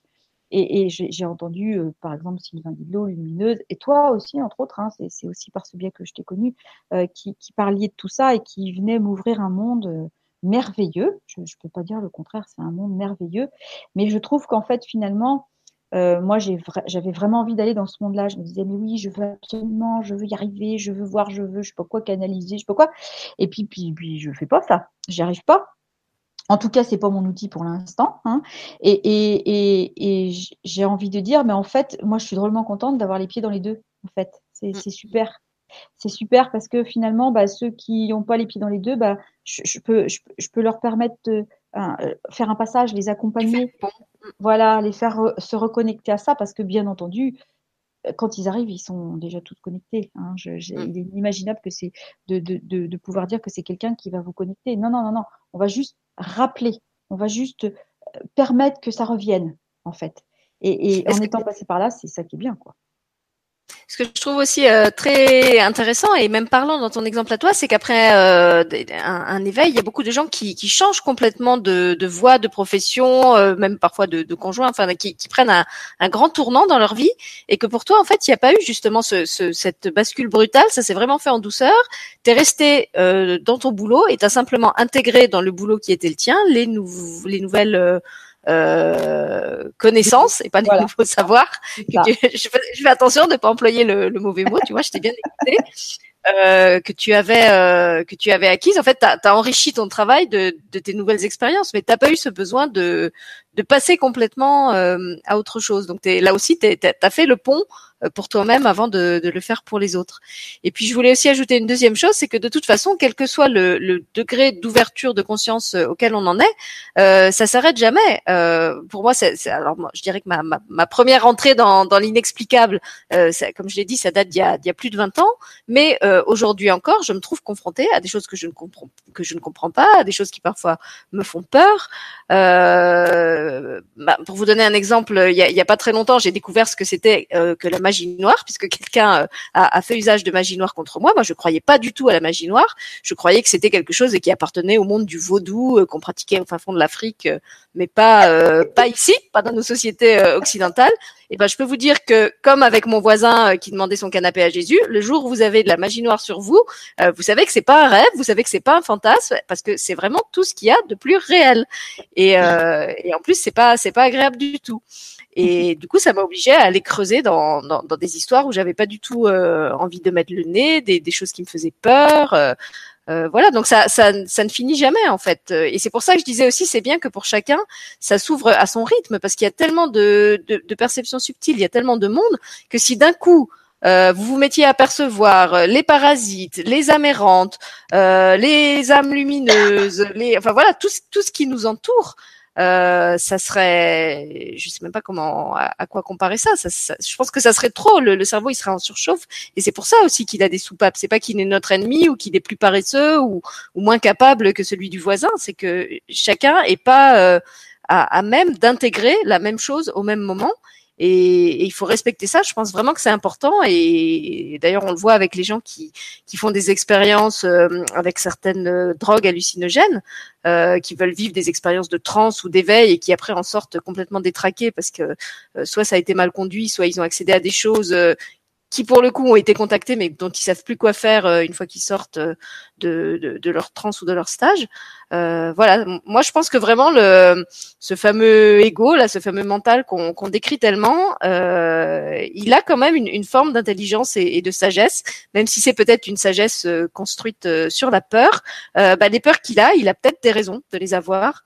Et de même que quand vous avez un enfant traumatisé en face de vous, c'est pas euh, en allant euh, le, le, mettre brutalement face à son traumatisme que vous allez le guérir, mais plutôt en lui donnant beaucoup de patience et de douceur. Euh, bah, je pense qu'il faut il faut traiter cette, ce mental et cet ego de la même façon et le laisser s'ouvrir au rythme qui est le sien, même si notre ego spirituel euh, voudrait que ça se passe euh, un petit peu plus vite et qu'on ait un petit peu plus de capacité. Euh, et puis finalement, pourquoi faire? Est-ce que c'est plus important que d'avoir la maison ou la voiture ou est-ce que finalement c'est pas aussi une une espèce de, de course au superflu comme comme on a dans le domaine de la consommation? C'est ça. Oui, oui. Alors ça, je, suis vraiment d'accord avec toi parce que effectivement, il y a cette espèce de, de course à ça. Et, et, moi, je pourrais dire que un moment, j'ai sans doute été là-dedans aussi. Non, j'ai même, j'ai même été là-dedans parce que c'est, on, on, accède à un truc qui, qui, qui, qui est, moi, je le redis quand même merveilleux, et on se dit, euh, bah, moi, je voudrais bien aller voir ce que ça fait. Et il y a un moment, effectivement, tu as raison, l'ego spirituel, il prend le dessus là, hein. et puis il dit, ah bah oui, oui, oui, tiens, toi, t'as pas ça, et puis hop, il nous rattrape en disant, ah oui, mais toi, ça veut dire que toi, tu manques. T'as pas ça l'autre, il a un truc en plus, donc ça serait bien que tu l'aies toi aussi. Tu vas essayer de, l'avoir. Hein. Et là, on se fait rattraper par euh, l'ego. Euh, alors là, à chaque coin de rue, hein, parce qu'effectivement, on pense que c'est mieux. Et c'est ça aussi que je voulais dire. C'est vraiment très très important. Il y a, y a ni bien ni mal, il y a ni mieux ni moins bien. Il y a toute expérience est très bonne. C'est la meilleure qu'on ait à vivre et que et que effectivement on accède, on voit les les fantômes, qu'on fasse passer les morts, qu'on entend des guides et tout ça. C'est pas mieux que effectivement de d'être moldu et puis de vivre sa vie. Et puis euh, j'en sais rien moi peut-être d'être informaticien puis de rester informaticien toute sa vie parce que parce que c'est sans doute cette expérience qu'on a. Et si on n'en souffre pas moi si je suis allée vers ça c'est parce qu'effectivement il y avait quelque chose pour moi quand même qui, qui, était ouvert qui était là et qui qui n'avait jamais été euh, euh, expérimenté. Et je sentais que j'avais envie cette curiosité là c'était vraiment quelque chose j'avais envie de de, découvrir par moi-même. C'est ça, ça qui m'a poussé. Mais qu'est-ce que j'ai fait? J'ai juste écouté à l'intérieur. J'ai juste fait ça. Hein, j'ai écouté ce qui me poussait et j'ai pris confiance dans, dans, dans, ce qui me guidait quand j'ai repris mes études de psycho. Euh, euh, là, là, il a, il a vraiment fallu que j'ai confiance parce que parce que je lâchais tout ce que je faisais avant pour reprendre des études. Et puis quand vous reprenez des études à 30 ans, c'est pas la même chose que quand vous en avez 20. Hein. Vous n'avez pas les mêmes les mêmes habitudes de, d'enregistrement et tout ça. Mais mais ça pouvait pas être autrement. C'était, c'était, euh, voilà, je, je, ne pouvais que m'écouter parce qu'il y avait quelque chose qui me disait, c'est là qu'il faut que tu ailles, vas-y, c'est par là qu'il faut que tu passes. Et je pense que c'est ça qui est important d'entendre, c'est que quand on, on, on s'écoute vraiment, euh, eh bien, on, on, peut entendre ça. Alors, des fois, on n'y arrive pas. C'est pour ça qu'on disait l'autre jour avec euh, Rémi, euh, des fois, on a des thérapeutes qui nous aident. C'est bien. Bah oui, les, thérapeutes, ils sont passés par là tous. De toute façon, si vous écoutez les témoignages des thérapeutes, ils sont tous passés par quelque chose comme ça. Euh, mais, donc, du coup, ils ont, ils ont cette expérience-là. Ils vont pouvoir aider la personne à, à, avancer. Mais le thérapeute, il a absolument jamais la solution. Il sait pas ce que c'est. Il écoute il, il, entend des choses, il guide, ou il, il sent quand c'est de l'énergie, ou il voit quand il voit les, les, les couleurs, enfin, ou, voilà. Mais, mais il ne sait pas ce qui, ce, qui va, ce, qui est, ce qui va se passer après. La seule chose qu'il sait, c'est que ce qui va se passer, c'est ce qui sera juste. Mm. Hein, et c'est vraiment un accompagnement. C'est pas. Je, je, je, je, me souviens d'une patiente qui, si elle écoute, elle se reconnaîtra, qui me disait mais vous avez une boule de cristal cachée quelque part? elle me faisait toujours rire. Elle me disait ça, on rigole bien. Et, je, lui disais bah bien sûr, elle est cachée sous, sous ma table, il y a pas de problème. Mais c'est vrai parce que c'est autre chose qu'on écoute. Hein, et puis et puis bah on tombe dans le mille. Bah oui, pourquoi Pas? Parce que effectivement on a entendu ce que le patient lui-même nous disait, mais sans l'entendre. Hein, euh, Lacan, il dit toujours ça. Effectivement, le, personne ne sait ce qu'il dit vraiment. Et, du coup, on, des fois, on a besoin de quelqu'un pour nous aider à entendre ce qu'on dit ou à entendre ce qu'on manifeste hein, dans le corps, les maladies, tout ça, parce que tout ça, c'est symbolique. Et, voilà, ça peut aider, mais ça n'est aucunement le but à atteindre. C'est, juste une partie du chemin. Mais c'est ça qui est réjouissant, je trouve aussi. Hein, mm. Savoir que, bah voilà, ça va pas s'arrêter. On en a pour toute notre vie à découvrir des trucs. Et dans la peur, je trouve que tu avais raison de, de dire moi aussi, a des choses qui m'ont fait peur. Hein, ça, ça me faisait peur tout ça, moi la spiritualité, je comprenais rien. Je me disais qu'est-ce que c'est que ce truc des gens. Bah, surtout qu'il y a quand même X sons de cloche, tu vois. T'as as Pierre qui va tenir un discours, Paul qui va tenir un autre discours, Jacques qui va tenir encore un autre discours, et euh, au bout d'un moment, si t'es pas capable de d'établir toi-même ton propre système de référence, t'es complètement perdu. Ça, moi aussi, je l'ai je l'ai vu beaucoup sur euh, le grand changement quand euh, les chaînes ont commencé à se démultiplier, qu'il y avait de plus en plus d'émissions. On avait de plus en plus de gens qui étaient perdus et qui nous écrivaient oui, mais alors qu'est-ce qu'il faut croire parce que il y a un tel qui a dit tel truc à tel sujet et puis l'autre il dit le contraire et puis lui il a encore une autre version et on leur disait mais en fait il s'agit pas de de, de dire qui a la vérité. Vous allez vers ce qui vous vous parle, vers ce qui vous vous appelle, euh, et on n'est pas là pour euh, pour donner des, des, leçons de vérité. C'est à vous justement d'user de votre discernement et de d'aller vers ce qui est ce qui est probant pour vous et qui sera pas forcément la même chose euh, que le voisin. Et je trouve que c'était vraiment bien aussi que tu que, que tu parles de ces gens très cartésiens qui ne ressentent rien et qui qui parfois n'ont pas l'envie non plus de, de, de d'appréhender ces mondes-là. Et, vraiment, je voudrais le rappeler aussi pour eux, c'est, ok si vous êtes bien dans vos baskets de cartésien, si vous êtes heureux dans votre monde de cartésien, mais restez-y.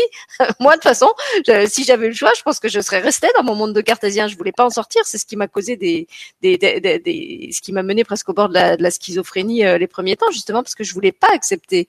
Euh, mais si vous, vous, vous percevez rien et que vous, vous êtes totalement heureux de votre monde euh, euh, explicable, carré, logique, euh, franchement, restez-y. Il y a aucun, il y a, il y a aucun mal à ça. Et vous, de mon point de vue, en tout cas, vous n'êtes pas plus plus arriéré ou, ou moins bien euh, équipé ou plus en retard, puisqu'on parle d'ascension, ça aussi cette histoire d'ascension.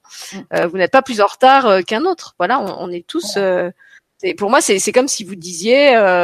Euh, bah, je suis blanc, je voudrais être noir, ou, ou, je suis jaune, je voudrais être blanc. chacun est comme il est et chacun a le droit d'être comme il est. L'important c'est qu'il soit bien dans ce qu'il est. Tout à fait. Voilà. Regardez, moi je suis là avec mon chapeau de folle et je suis bien avec mon chapeau de folle. heureusement qu'il y a des fous qui ne sont pas totalement, mais heureusement qu'il y en a, qu'il y en a quand même, parce que sinon on serait vraiment, ça serait vraiment triste. Hein. c'est, et puis heureusement qu'il y a ceux qui font les ponts justement entre les entre les cartésiens et les fous. Ouais, c'est vrai. Alors je vais regarder s'il y avait encore des, des questions sur le chat. Euh... il, y a, Brigitte qui commande mon chapeau. Alors, elle nous dit le seul moyen de savoir quelle est la bonne référence pour soi et parfois de tester. On trouve des vidéos et des livres proposant des exercices et sinon oui, on peut aussi rester dans un monde cartésien. Mmh, c'est ça, exactement. Et puis moi, il y avait une autre Brigitte. Ah pardon. mais je vais juste te poser la question. Tu disais, euh, bah, oh, je pense que c'est au moment où tu disais que euh, tu avais compris en discutant avec Nicole que ce qu'elle appelait euh, le spirituel ou les guides, c'était la même chose que ce que toi t'appelais l'inconscient. Et Brigitte demandait, et là-dedans, quelle est la, place ou la, part de l'intuition? Est-ce que c'est aussi la même chose? Est-ce que c'est encore euh, quelque chose euh, dans, un autre des trois cercles dont tu as parlé? Non, non, non, non. L'intuition, c'est vraiment cette part-là. C'est ça, c'est ça l'inconscient. C'est quelque chose ou c'est ce qu'on appelle aussi les guides. Hein. Voilà, c'est ça. C'est quelque chose qui vient nous parler directement et puis qu'on va suivre. Hein. Non, non. C'est vraiment dans cette partie inconsciente là. Et c'est pour ça qu'on a mis ce mot intuition parce qu'on sait pas trop d'où ça vient en fait. Hein. Et là aussi, j'ai envie de dire aux, gens qui nous écoutent, on peut très bien être connecté à son intuition sans avoir une vie ou des croyances spirituelles. Quand tu parlais de ce que tu avais fait en tant qu'institutrice, euh, où tu n'arrivais pas à préparer tes cours et où tu improvisais euh, sur le moment, quand, pour moi, tu as utilisé ton intuition. Moi, c'est ce que j'ai fait aussi en, tant qu'enseignante. Quand j'ai compris que de toute façon, tout ce que j'avais appris allait mettre d'aucune utilité avec le profil d'enfant que j'avais en face de moi, euh, bah, j'ai j'ai fait comme toi, j'ai posé mes cours, j'ai posé mes cahiers, euh, je me suis mise à l'écoute des enfants et j'ai improvisé selon ce qui me venait sur le moment. Et je me suis pas dit, je suis en train de canaliser euh, Jésus, Bouddha, euh, Krishna, je sais pas qui. Je me suis dit, je fais, je fais appel à mon empathie et, et à mon intuition. Et il n'y a pas besoin forcément de, de coller des, des croyances religieuses ou, spirituelles là-dessus. Il y a, il y a, moi, je suis persuadée qu'il y a plein de gens qui se croient très cartésiens. Euh, je pense, ouais, je pense à au moins une que, que je connais et qui se reconnaîtra peut-être si elle écoute l'émission. Euh, en fait, c'est des personnes qui qui intuitivement captent plein de choses, euh, mais simplement, elles, elles, traduisent pas ça dans un langage spirituel, mais ça n'empêche pas qu'elles sont hyper connectées. Hmm, c'est tout à fait ça. Alors là, et à l'inverse, il y a des personnes qui se croient très connectées et qui, de mon point de vue, euh, sont complètement dans l'illusion euh, et il ferait mieux de rester cartésienne. Bon, après, ça, c'est un autre débat. On va les reconvertir. non, mais après, mais, mais... Oui, oui, je suis d'accord. Oui, je pense à euh, même les, les enfants quand, quand je vois. Euh, je, vais en parler parce que de toute façon, il n'y a, pas son nom, mais je, pense à une de mes amies qui est très cartésienne, justement, et, on, rigolait doucement euh, quand, on s'est connus, puisqu'il m'appelait l'OVNI, justement. Il me disait que j'étais un peu l'OVNI chaque fois que je, venais chez eux. Et euh, on se rend compte que tout doucement, il y a comme une espèce de, de contagion qui se fait. Euh, et que même ses enfants se mettent, euh, par exemple, je me souviens d'une fois où j'étais chez eux et où son garçon, qui est quelqu'un de très cartésien, euh, qui, qui, rigolait toujours un peu en douce quand je parlais de mes trucs d'ovni, était sur le balcon et nous appelle en disant "Regardez, il y a un grand nuage en forme de licorne qui passe." Bon, je me suis dit, le cartésien, il, est quand même en train d'évoluer un petit peu. Voilà.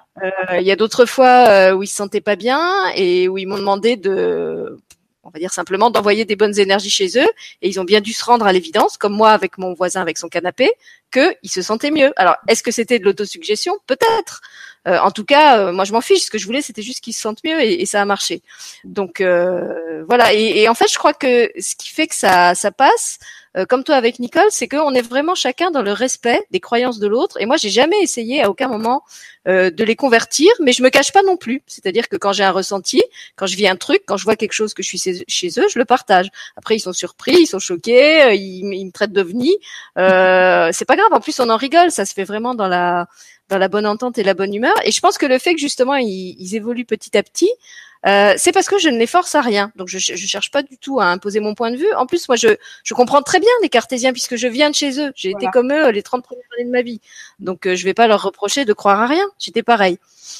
Et, et, je crois que c'est comme ça aussi qu'on arrive à, à s'enrichir l'un l'autre. C'est quand chacun euh, euh, reste dans sa vérité et son authenticité, mais sans chercher à la, la balancer de force euh, euh, sur l'autre et le, convertir en quelque sorte euh, à son monde à lui. Voilà. Et sans penser que c'est la vérité absolue. C'est ça qui est formidable. C'est mm. exactement ça qu'il faut. Il n'y a pas de vérité. Hein. Il, y a, y a, y a des vérités. Il n'y a que des points de vue. Voilà, c'est ça.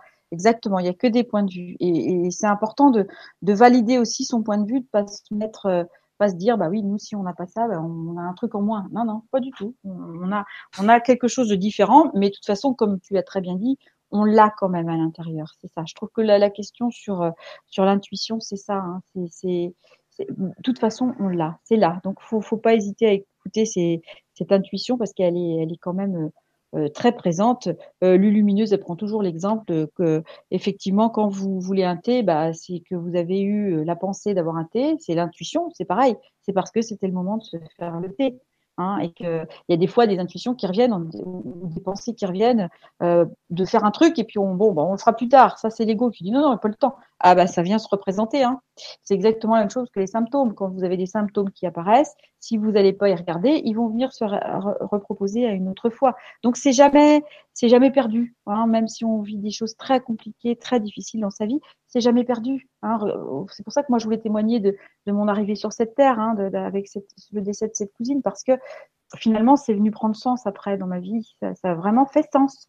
Voilà, et, et donc on n'arrive pas là avec ces expériences pour rien. On arrive euh, avec ces expériences pour en faire quelque chose, et elles sont toutes valables. Donc voilà, si on loupe le, premier, la première station, il y en aura une autre suivante qui viendra se reproposer. Donc voilà, c'est déjà pas mal, je trouve.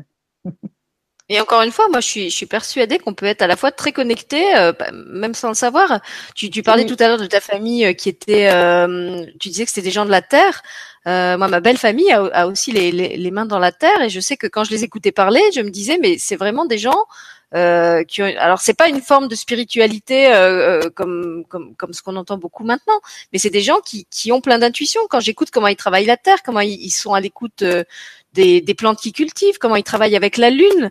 Euh, je me dis, mais finalement, ces gens, c'est les héritiers de, de, la spiritualité, des celtes, des druides. Euh, ils ont encore tout ça en eux. Nous, avec notre bagage justement cartésien, on a mis tout ça à la trappe, et après, on, on a, on a recollé d'autres euh, croyances religieuses dessus. Mais euh, moi, je suis persuadée que ces gens, ils, ont aussi une connexion euh, à la terre, probablement aux, aux élémentaux. Enfin, je sais pas à quoi ils sont connectés, mais quand, quand, je les écoute et quand je les vois travailler et quand je vois la, la, la, la qualité de rendement qu'ils ont, euh, je, je, sais que c'est pas avec des moyens uniquement cartésiens euh, qu'ils les obtiennent. Pour moi, c'est mm. c'est une évidence. Ah oui, je suis tout à fait d'accord avec toi. Moi, j'ai un papa qui est un très très grand jardinier. C'est pas son métier, mais il adore ça. Il a un jardin extraordinaire. Et, effectivement, c'est des connaissances qu'il a acquis. Alors, on en discutait avec lui parce que son père était jardinier. Mais mais je lui ai dit, mais comment t'as su tout ça? Il me dit bah je sais pas, c'est voilà, c'est parce que c'est comme ça, voilà. Mais mais par exemple, il va savoir quand est-ce qu'il faut se planter ses poireaux. Moi, il va falloir que je regarde dans un calendrier quand est-ce qu'on plante les poireaux. Lui, c'est pas la peine, il sait, il sait que c'est le moment. Puis quelquefois, c'est pas la, période est un peu tôt parce que on dit effectivement qu'il va y avoir de il peut encore y avoir de la glace et tout ça. Et lui, il me dit mais non, je sais que je sais que c'est maintenant qu'il faut que je les mette. Je sais, c'est bon, ça va être bon, je, je vais les mettre. Oui, il le sait, il le sait. Voilà, il, le sait, c'est comme euh, une femme enceinte euh, qui sait à quel moment euh, elle va accoucher, à quel moment il va se passer tel truc. C'est vraiment ce que j'appelle la, la sagesse du corps. En fait, c'est comme quelque chose qui est qui est en, en qui est dans nos mémoires. C'est même pas scellé en fait. C'est là et ça et ça sort au moment où on en a besoin. Voilà. voilà. Comme toi avec tes élèves. Euh, euh, j'ai vu qu'il y avait Brigitte aussi sur le chat qui témoignait qu'elle aussi, quand elle était prof, elle sentait bien qu'à certains moments c'était pas vraiment elle qui parlait ou pas la petite elle. de, son ego et de son mental. Et il y a des moments comme ça où on, on surprend. même les gens les plus cartésiens ont, ont, parfois cette remarque de dire mais c'est bizarre, on dirait que ça parle à travers moi ou je ne sais pas d'où ça me vient. Euh, voilà. Et euh, est-ce qu'on a vraiment besoin de savoir d'où ça vient en fait euh? C'est ça. je dirais que l'important c'est que ça vienne et qu'on l'accueille. Exactement. Si on veut aller y voir, on y va. Et puis si on trouve que c'est pas notre voie, ben on n'y va pas. C'est pas c'est pas très très grave quoi. C'est ce qui est important, c'est juste d'en prendre conscience en tout cas. Je, je trouve que c'est c'est important de prendre conscience de ça. Si si ça vous ça vous donne envie d'aller voir du côté du monde je remets des guillemets spirituels, eh bien, allez-y parce qu'il y a quelque chose qui vous attire et, et n'hésitez pas à y aller. Par contre, bah, effectivement, accepter d'aller à votre rythme. Et puis, comme tu disais sur le grand changement, là, avec tous les outils qu'on nous a donnés, eh bien, il y a des outils qui vont nous correspondre, puis d'autres qui vont pas nous correspondre. Eh ben, c'est pas grave. Bah, hein, surtout qu'à l'époque, le grand changement, on était pratiquement seul, mais maintenant, il y a des tas et des tas de chaînes qui proposent des tas et des tas d'émissions. Donc, euh, d'abord, c'est impossible de tout voir. Et puis, surtout, si on fait pas un tri, euh, en, si on prend pas le tamis de son propre discernement, euh, on, on s'éparpille et on, on sait plus qui croire. Enfin, on, on est perdu. Mais tu vois, c'est encore qui croire. Hein, tu vois, c'est on reste dans, on, on oublie de se, se, se, se, connecter à soi à l'intérieur et puis on se dit, bah voilà, euh, est-ce qu'il faut croire? Et eh ben, voilà, on est un peu dans ce monde où il faut croire. Hein, on, on c'est pratique, hein, comme ça, on ne peut pas trop se reconnecter à soi quand on quand on est branché sur le savoir de l'autre. Mais mais c'est pas, en fait, c'est vraiment, bah, si vous y croyez, bah c'est ça va pas. Faut pas croire, faut expérimenter. Parfois, c'est une phase. Euh, je, euh, je, pense, moi, par exemple, au début, je me souviens que ça m'a beaucoup aidé d'écouter des personnes comme Lulumineuse, euh, parce que je me retrouvais beaucoup dans, dans, dans ce qu'elle disait, dans la façon dont elle le disait. Euh, ça m'a vraiment. Euh, et puis après, je me suis détachée. Voilà, c'est vraiment comme des, des, des béquilles ou des, des des choses qui nous portent, en fait, un peu comme un échafaudage. Il y, a, y, a, un temps où tu en as besoin, et puis il y a un moment, tu peux l'enlever et tu n'en as plus besoin. Donc, je dirais pas que il, faut pas croire, mais euh, en tout cas, ne pas se laisser euh, perdre ou embrouiller par la diversité des points de vue et toujours bien se rappeler qu'effectivement le, le, référent ultime, euh, c'est soi. Et d'ailleurs, moi, je regarde quasiment plus aucune émission de, de quiconque. non pas que j'ai pas l'intérêt, mais parce qu'en fait, pratiquement toutes les questions que je me pose, les réponses, euh, elles, m'arrivent de l'intérieur. Donc, j'ai pas besoin d'aller les chercher. Euh, euh, même les livres. Avant, j'étais quelqu'un qui lisait beaucoup. Aujourd'hui, je, lis quasiment plus rien. Ou je lis des, livres pour enfants, mais je, je, lis plus aucun livre de, spiritualité, de philosophie, de, rien. En fait, je, je puise dans mes propres, dans mes propres mémoires. Bon, moi, je lis encore. Hein, j'ai encore besoin, j'ai encore besoin d'appui, euh, de d'expérimenter les choses, euh, que ça passe par le corps. Je disais au début hein, que c'était pas c'était pas simple, hein, et que et que j'ai encore besoin de ça. Et, et mais mais c'est aussi parce que moi j'ai envie. Voilà, je mmh. me suis aussi calée là-dessus. C'est-à-dire qu'est-ce que je veux? Et ben voilà, moi j'ai envie d'aller dans ça. Et parce que ça, j'ai trouvé que quand j'y allais, ça me faisait avancer vraiment, ça me faisait faire des, des, des pas de géant, vraiment des pas de géant. Hein, et, et, du coup, bah voilà, c'est pour ça que je continue. Ça, et ça m'intéresse vraiment et je vais expérimenter ça encore, je pense, pendant quelques temps. J'ai envie. Ça, voilà, c'est. Bon, alors, on vous donne rendez-vous dans dix ans avec Armel Bonhomet. Que sont-ils devenus L'éveil d'Armel, phase 2. et on verra où elle en est euh, dans dix ans, si elle est encore avec nous dans cette dimension. C'est ça, exactement. Peut-être elle aura aussi un joli chapeau de zinzin, comme, comme elle sera en direct d'un hôpital. bah non. Bah non, parce que tu soigneras les autres en fait. Ouais, je sais pas. Hein. non, mais oui, oui, j'ai vraiment envie de, de, continuer cette expérience parce que vraiment pour moi c'est mon chemin quoi. Donc euh, voilà, je j'en suis vraiment ravie. Euh, que ça soit mon chemin, mais si c'est pas le vôtre, euh, c'est pas très grave. Je voulais juste rajouter aussi que c'est tellement mon chemin que j'ai donc un, bureau dans ma dans ma commune et, euh, et j'ai ouvert ce bureau, vraiment ce bureau, le mien, ma ma pièce, à, à quatre praticiennes euh, justement qui passent par le corps. Une réflexologue, une, soit un reiki, sophrologue et puis une nutritionniste euh, diététicienne comportementaliste.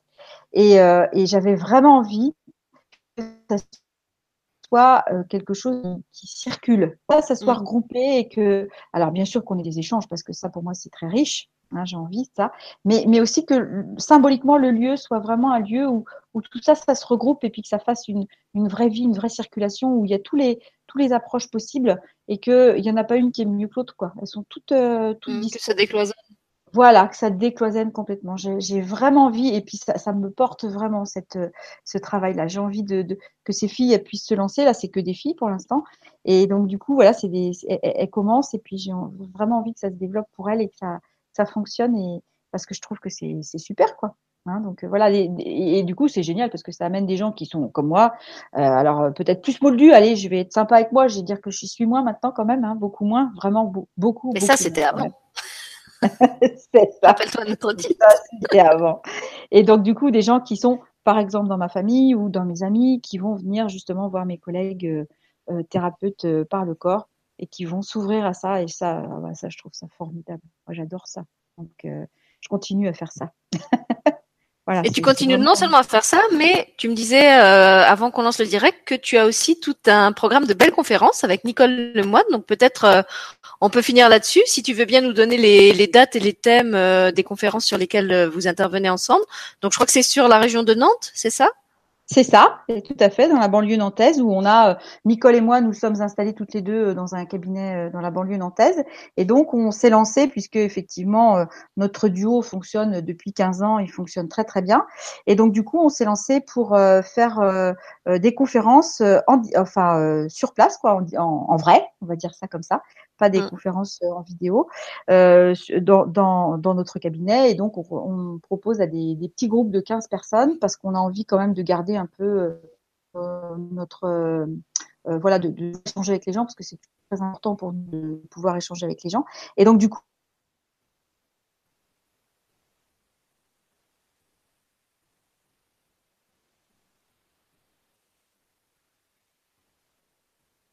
elle aussi. Et puis moi, par les mots, et bien entendu, j'utilise un petit peu plus le corps parce que je, me, règle aussi sur les symptômes. Hein. Donc on en a déjà fait deux. On en a fait une, euh, le mois, la, semaine dernière sur, c'était le thème, c'était sur la femme, le féminin sacré, le féminisme. Euh, la fois d'avant, c'était sur notre rencontre, la façon dont on travaillait, parce qu'on on travaille vraiment en ping-pong, l'une dit quelque chose et hop, ça fait rebondir l'autre. Vraiment, a un travail très, très, un petit peu compliqué pendant l'été. Et on va donc euh, euh, faire maintenant euh, au mois de septembre. Maintenant, je crois, je suis en train de, je suis en train de chercher sur mon téléphone parce que je dois avoir les, le programme quelque part. Si tu as quelques petites minutes, voilà, je l'ai là. Le programme, donc euh, le programme, c'est le donc le vendredi 14 septembre, c'est pourquoi et comment se reconnecter euh, au cœur. Donc euh, voilà, elle va euh, faire son approche effectivement plus dans l'énergétique. Et puis moi, je vais raccrocher ça justement du côté des mots. Euh, voilà, comment est-ce qu'on peut voir ça dans les mots MOTS hein, ça, Donc ça sera le, le donc le j'ai dit le 14 octobre, le 14 septembre. Septembre, t'as dit. Après voilà, le 19 octobre, on va faire une conférence sur le couple. Qu'est-ce que c'est que le couple Donc comment est-ce qu'on peut vivre en harmonie, cohabiter Qu'est-ce que euh, pourquoi est-ce qu'on s'installe en couple, à quoi ça, à quoi, qu'est-ce que ça nous fait travailler? Alors bien sûr le divorce, devenir parent, tout ça. Euh, après le 23 novembre, on va faire alors une conférence un petit peu particulière sur la parentalité. On va euh, au cours de cette conférence évoquer ce que c'est que d'être parent, le rôle de parent, euh, ce que quand l'enfant ne vient pas, quand il vient et qu'il est différent, justement, on parlait de ça tout à l'heure. Pourquoi est-ce que cet enfant arrive dans notre famille? Qu'est-ce qu'il vient y faire? Et c'est pour présenter une, une formation qu'on va mettre en ligne, une formation qu'on a fait toutes les deux. On avait fait ça euh, en direct, enfin voilà, en vrai, et on l'a filmé, on, la mettra en ligne pour que ça soit ça soit accessible. Et comme elle est très riche, on va la couper en morceaux parce qu'elle il y a vraiment beaucoup, beaucoup de choses. C'est une vraie formation. Ça demande d'avancer petit à petit, justement. Ça demande de mettre ça en pratique, cette, euh, cet avancement euh, doucement. Et puis, la dernière qu'on a prévue pour l'instant, c'est le 21 décembre. Et on a envie de travailler sur le symbolisme des fêtes puisqu'on va arriver près de Noël. solstice, oui. Mm. Voilà, hein, et puis on a envie de montrer bah, à quoi ça sert les fêtes. C'est pas juste à se faire des cadeaux et à fêter Noël. Hein. C'est qu'il y a, il y, a un, il y a des symboles derrière beaucoup plus importants que ça, de se regrouper, la force du groupe, enfin voilà tout ça. Hein. Voilà, voilà pour notre programme euh, de conférence mutuelle qui s'est mis en place et qui a du succès. Donc on est, on est super contente parce qu'effectivement, on fait ce qu'on aime toutes les deux. On aime vraiment beaucoup, beaucoup travailler ensemble. Et on, alors là, maintenant, je peux le dire, on est vraiment connectés toutes les deux. on a rigolé parce que la semaine dernière, on arrivait tous les jours, on était habillés de la même couleur. Hein. C'était exceptionnel. Donc je vous rassure, on s'appelle pas le matin pour savoir comment s'habiller. Mais voilà, on est, on est vraiment euh, en, en, très grande connexion toutes les deux et, et on s'apporte, on s'apporte beaucoup de choses, quoi. Hein, donc, donc je pense que si les gens veulent retrouver les, les thèmes et les dates des conférences, c'est sur vos pages Facebook? Exactement, tout à fait. Voilà, donc, la tienne, euh, c'est vous êtes à la hauteur. Et Nicole, c'est, rappelle-moi, votre corps le sait déjà, c'est ça? Voilà, votre corps le sait déjà. Tout à fait. Voilà, sur Facebook. Euh, donc toi, tu n'as, tu n'as plus de site. Nicole, elle a encore le site. Euh... Je suis en train de, si, si, je suis en train de refaire un site parce que je trouve que c'est important pour les gens qui n'ont pas Facebook. Donc mon site, il s'appelle Pour se reconnecter à soi. Voilà, c'est très, très symbolique. Tout ça, vous pouvez me retrouver dessus et vous retrouverez aussi les collègues euh, avec lesquels je suis installée. Mais il y a tout un blog sur lequel euh, effectivement, je transmets des informations et puis euh, j'explique un petit peu ma façon de voir les choses et puis sur lequel je vais mettre aussi, euh, euh, je, je, vais, euh, je pense qu'en septembre, je vais lancer aussi des ateliers en ligne. Donc, je vais proposer euh, de faire des lives dans, dans, lesquels je vais proposer des thèmes. je pense par exemple un thème comme l'angoisse, qui est un thème qui est vraiment très général et, et des gens qui qui savent pas trop ce que ça vient signifier, comment comment avancer avec ça. Je vais essayer de faire des ateliers comme ça où les gens pourront me poser des questions, puis je pourrai répondre en direct. Euh, parce que je, je, vois bien que il y, y, a vraiment des thèmes qui reviennent très régulièrement. Le burn-out, par exemple, j'aimerais mmh. aussi en faire un sur le burn-out euh, pour que les gens aussi puissent poser des questions et puis avoir des réponses euh, euh plus personnelles, même si c'est sur un, un, un live. Hein, où on va pouvoir quand même, sans vouloir, sans pouvoir, euh, sans venir me voir en euh, dans mon dans ma pratique professionnelle, puisque j'ai un agenda extrêmement rempli et là je peux plus en mettre. Donc, euh, et donc là, si les gens veulent participer à ces ateliers-là, comment comment est-ce qu'ils font pour avoir les infos? C'est sur ton sur le site et sur ma page Facebook, je vais mettre tout ça en, en place. Hein, et donc, ils auront, juste à cliquer et puis voilà, ils pourront me contacter directement sur la page ou sur le site. Et puis du coup, à ce moment-là, je leur donnerai des renseignements. Hein, mais ça, ça va, ça va se faire là. Voilà, je pense que pendant l'été, euh, ça, ça, ça, vient de, ça se mûrit depuis un petit moment. Et puis pendant l'été, je vais commencer à mettre ça en place et puis je vais faire des vidéos de présentation et puis voilà que, ça soit accessible après euh, euh, de manière quand on veut, quand on est libre. on n'est pas obligé de prendre rendez-vous. Enfin voilà, pour moi, ça c'était très important que ça soit accessible au, au, au maximum et puis qu'on puisse avancer à la vitesse qu'on veut. Finalement, on regarde le, la première, on a quelques questions à laquelle on, on, trouve des réponses, et puis après, tiens, il y en a une autre qui arrive, hop, on va pouvoir regarder le deuxième à son rythme. Quoi. Je trouve que c'est, je trouve que c'est bien. Oui, c'est une Bah, tu me diras quand ce sera prêt, et puis je relayerai l'information aussi auprès des, des gens qui me suivent moi, qui, qui y bah, accès. et puis je rappelle justement pour ceux qui sont pas sur la région nantaise, qu'il y a plein plein d'émissions qu'on a déjà faites avec Nicole Lemoine, avec Armel Bonomet, et parfois avec le binôme de le binôme de choc, les deux ensemble dans la même émission. Donc elles sont toutes en replay euh, sur YouTube. Il suffit de taper euh, leur nom et en général, vous les trouvez. Il y en a même certaines qui, que j'ai regroupées dans des playlists euh, au nom de, de, Nicole et au nom de d'Armel. Donc là, vous avez la totale euh, des émissions qu'on a faites ensemble. Et mine de rien, euh, il y en a un bon paquet. Euh, je crois qu'on est à presque euh, avec chacune d'entre vous et sur des thèmes très très variés puisqu'on a fait la mort, le harcèlement, la parentalité, on, on, avait parlé de l'imaginaire, on a parlé de la thérapie. Enfin, il y a vraiment eu toutes sortes de toutes sortes de choses. Et c'est pour ça que je, voulais vraiment, je voulais vraiment faire cette émission avec toi, Sylvie, parce que je voulais vraiment te dire merci pour tout ce que tu, toute l'énergie que tu passes, et puis voilà, ta bonne humeur, et puis euh, tes témoignages qui viennent permettre de faire un échange. Tu vois, c'est, c'est important aussi quand on, quand on vient parler de soi, que toi tu rebondisses et tout ça. Je, moi, je trouve ça vraiment très riche, donc euh, j'avais vraiment envie de faire ça avec toi. Ça m'a fait très plaisir, et du coup, euh, ce soir, j'étais super contente. Eh ben, merci. Plaisir partagé, Armel, tu le sais. Merci de faire partie des gens qui me font toujours confiance, euh, qui étaient là quasiment depuis le début, puisque vous faisiez partie, euh, Virginie, Nicole et toi, des, des toutes premières invitées. Et puis euh, voilà, il est 22h44, donc on va on va arrêter là pour ce soir. Euh, je te remercie aussi d'avoir amené ce thème. Euh, qui je pense va, va, où beaucoup de personnes vont se reconnaître. Moi, je retrouve euh, ceux qui veulent nous rejoindre pour l'atelier de demain avec Rémi Guyon sur euh, Passage à l'action. Euh, donc demain soir. Et puis je vous retrouve en public dimanche pour la toute toute dernière émission avant euh, deux mois de pause euh, de l'été. Et je suis très heureuse de finir par cette émission-là. Euh, c'est une émission où on va vous parler du handicap, mais sous un angle assez inattendu puisqu'on va parler de vivre le handicap dans la joie.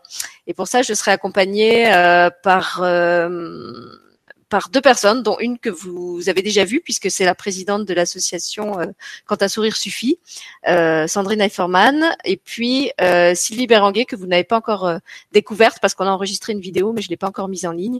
Et je pense que ça va être vraiment un très beau final à cette cette saison estivale sur LLU TV. Donc je suis heureuse de vous retrouver pour cette dernière émission dimanche. Et puis donc merci Armel d'être venu depuis le monde de chez les Moldus nous rappeler qu'on peut être euh, moldu bien dans ses baskets, moldu ouvert, semi-moldu. Euh. toutes les versions. voilà, toutes les versions, carrément sans s'inspirer comme moi, avec euh, un lointain souvenir du monde moldu. Et c'est peut-être comme ça qu'on te retrouvera dans dix ans pour la, la, la deuxième émission. la Moldu Connection. voilà. Ah, ça c'est un beau mot de la fin. Voilà. On vous souhaite à tous la Moldu Connection. Bonne soirée, merci Bonne soirée à tous. Au revoir.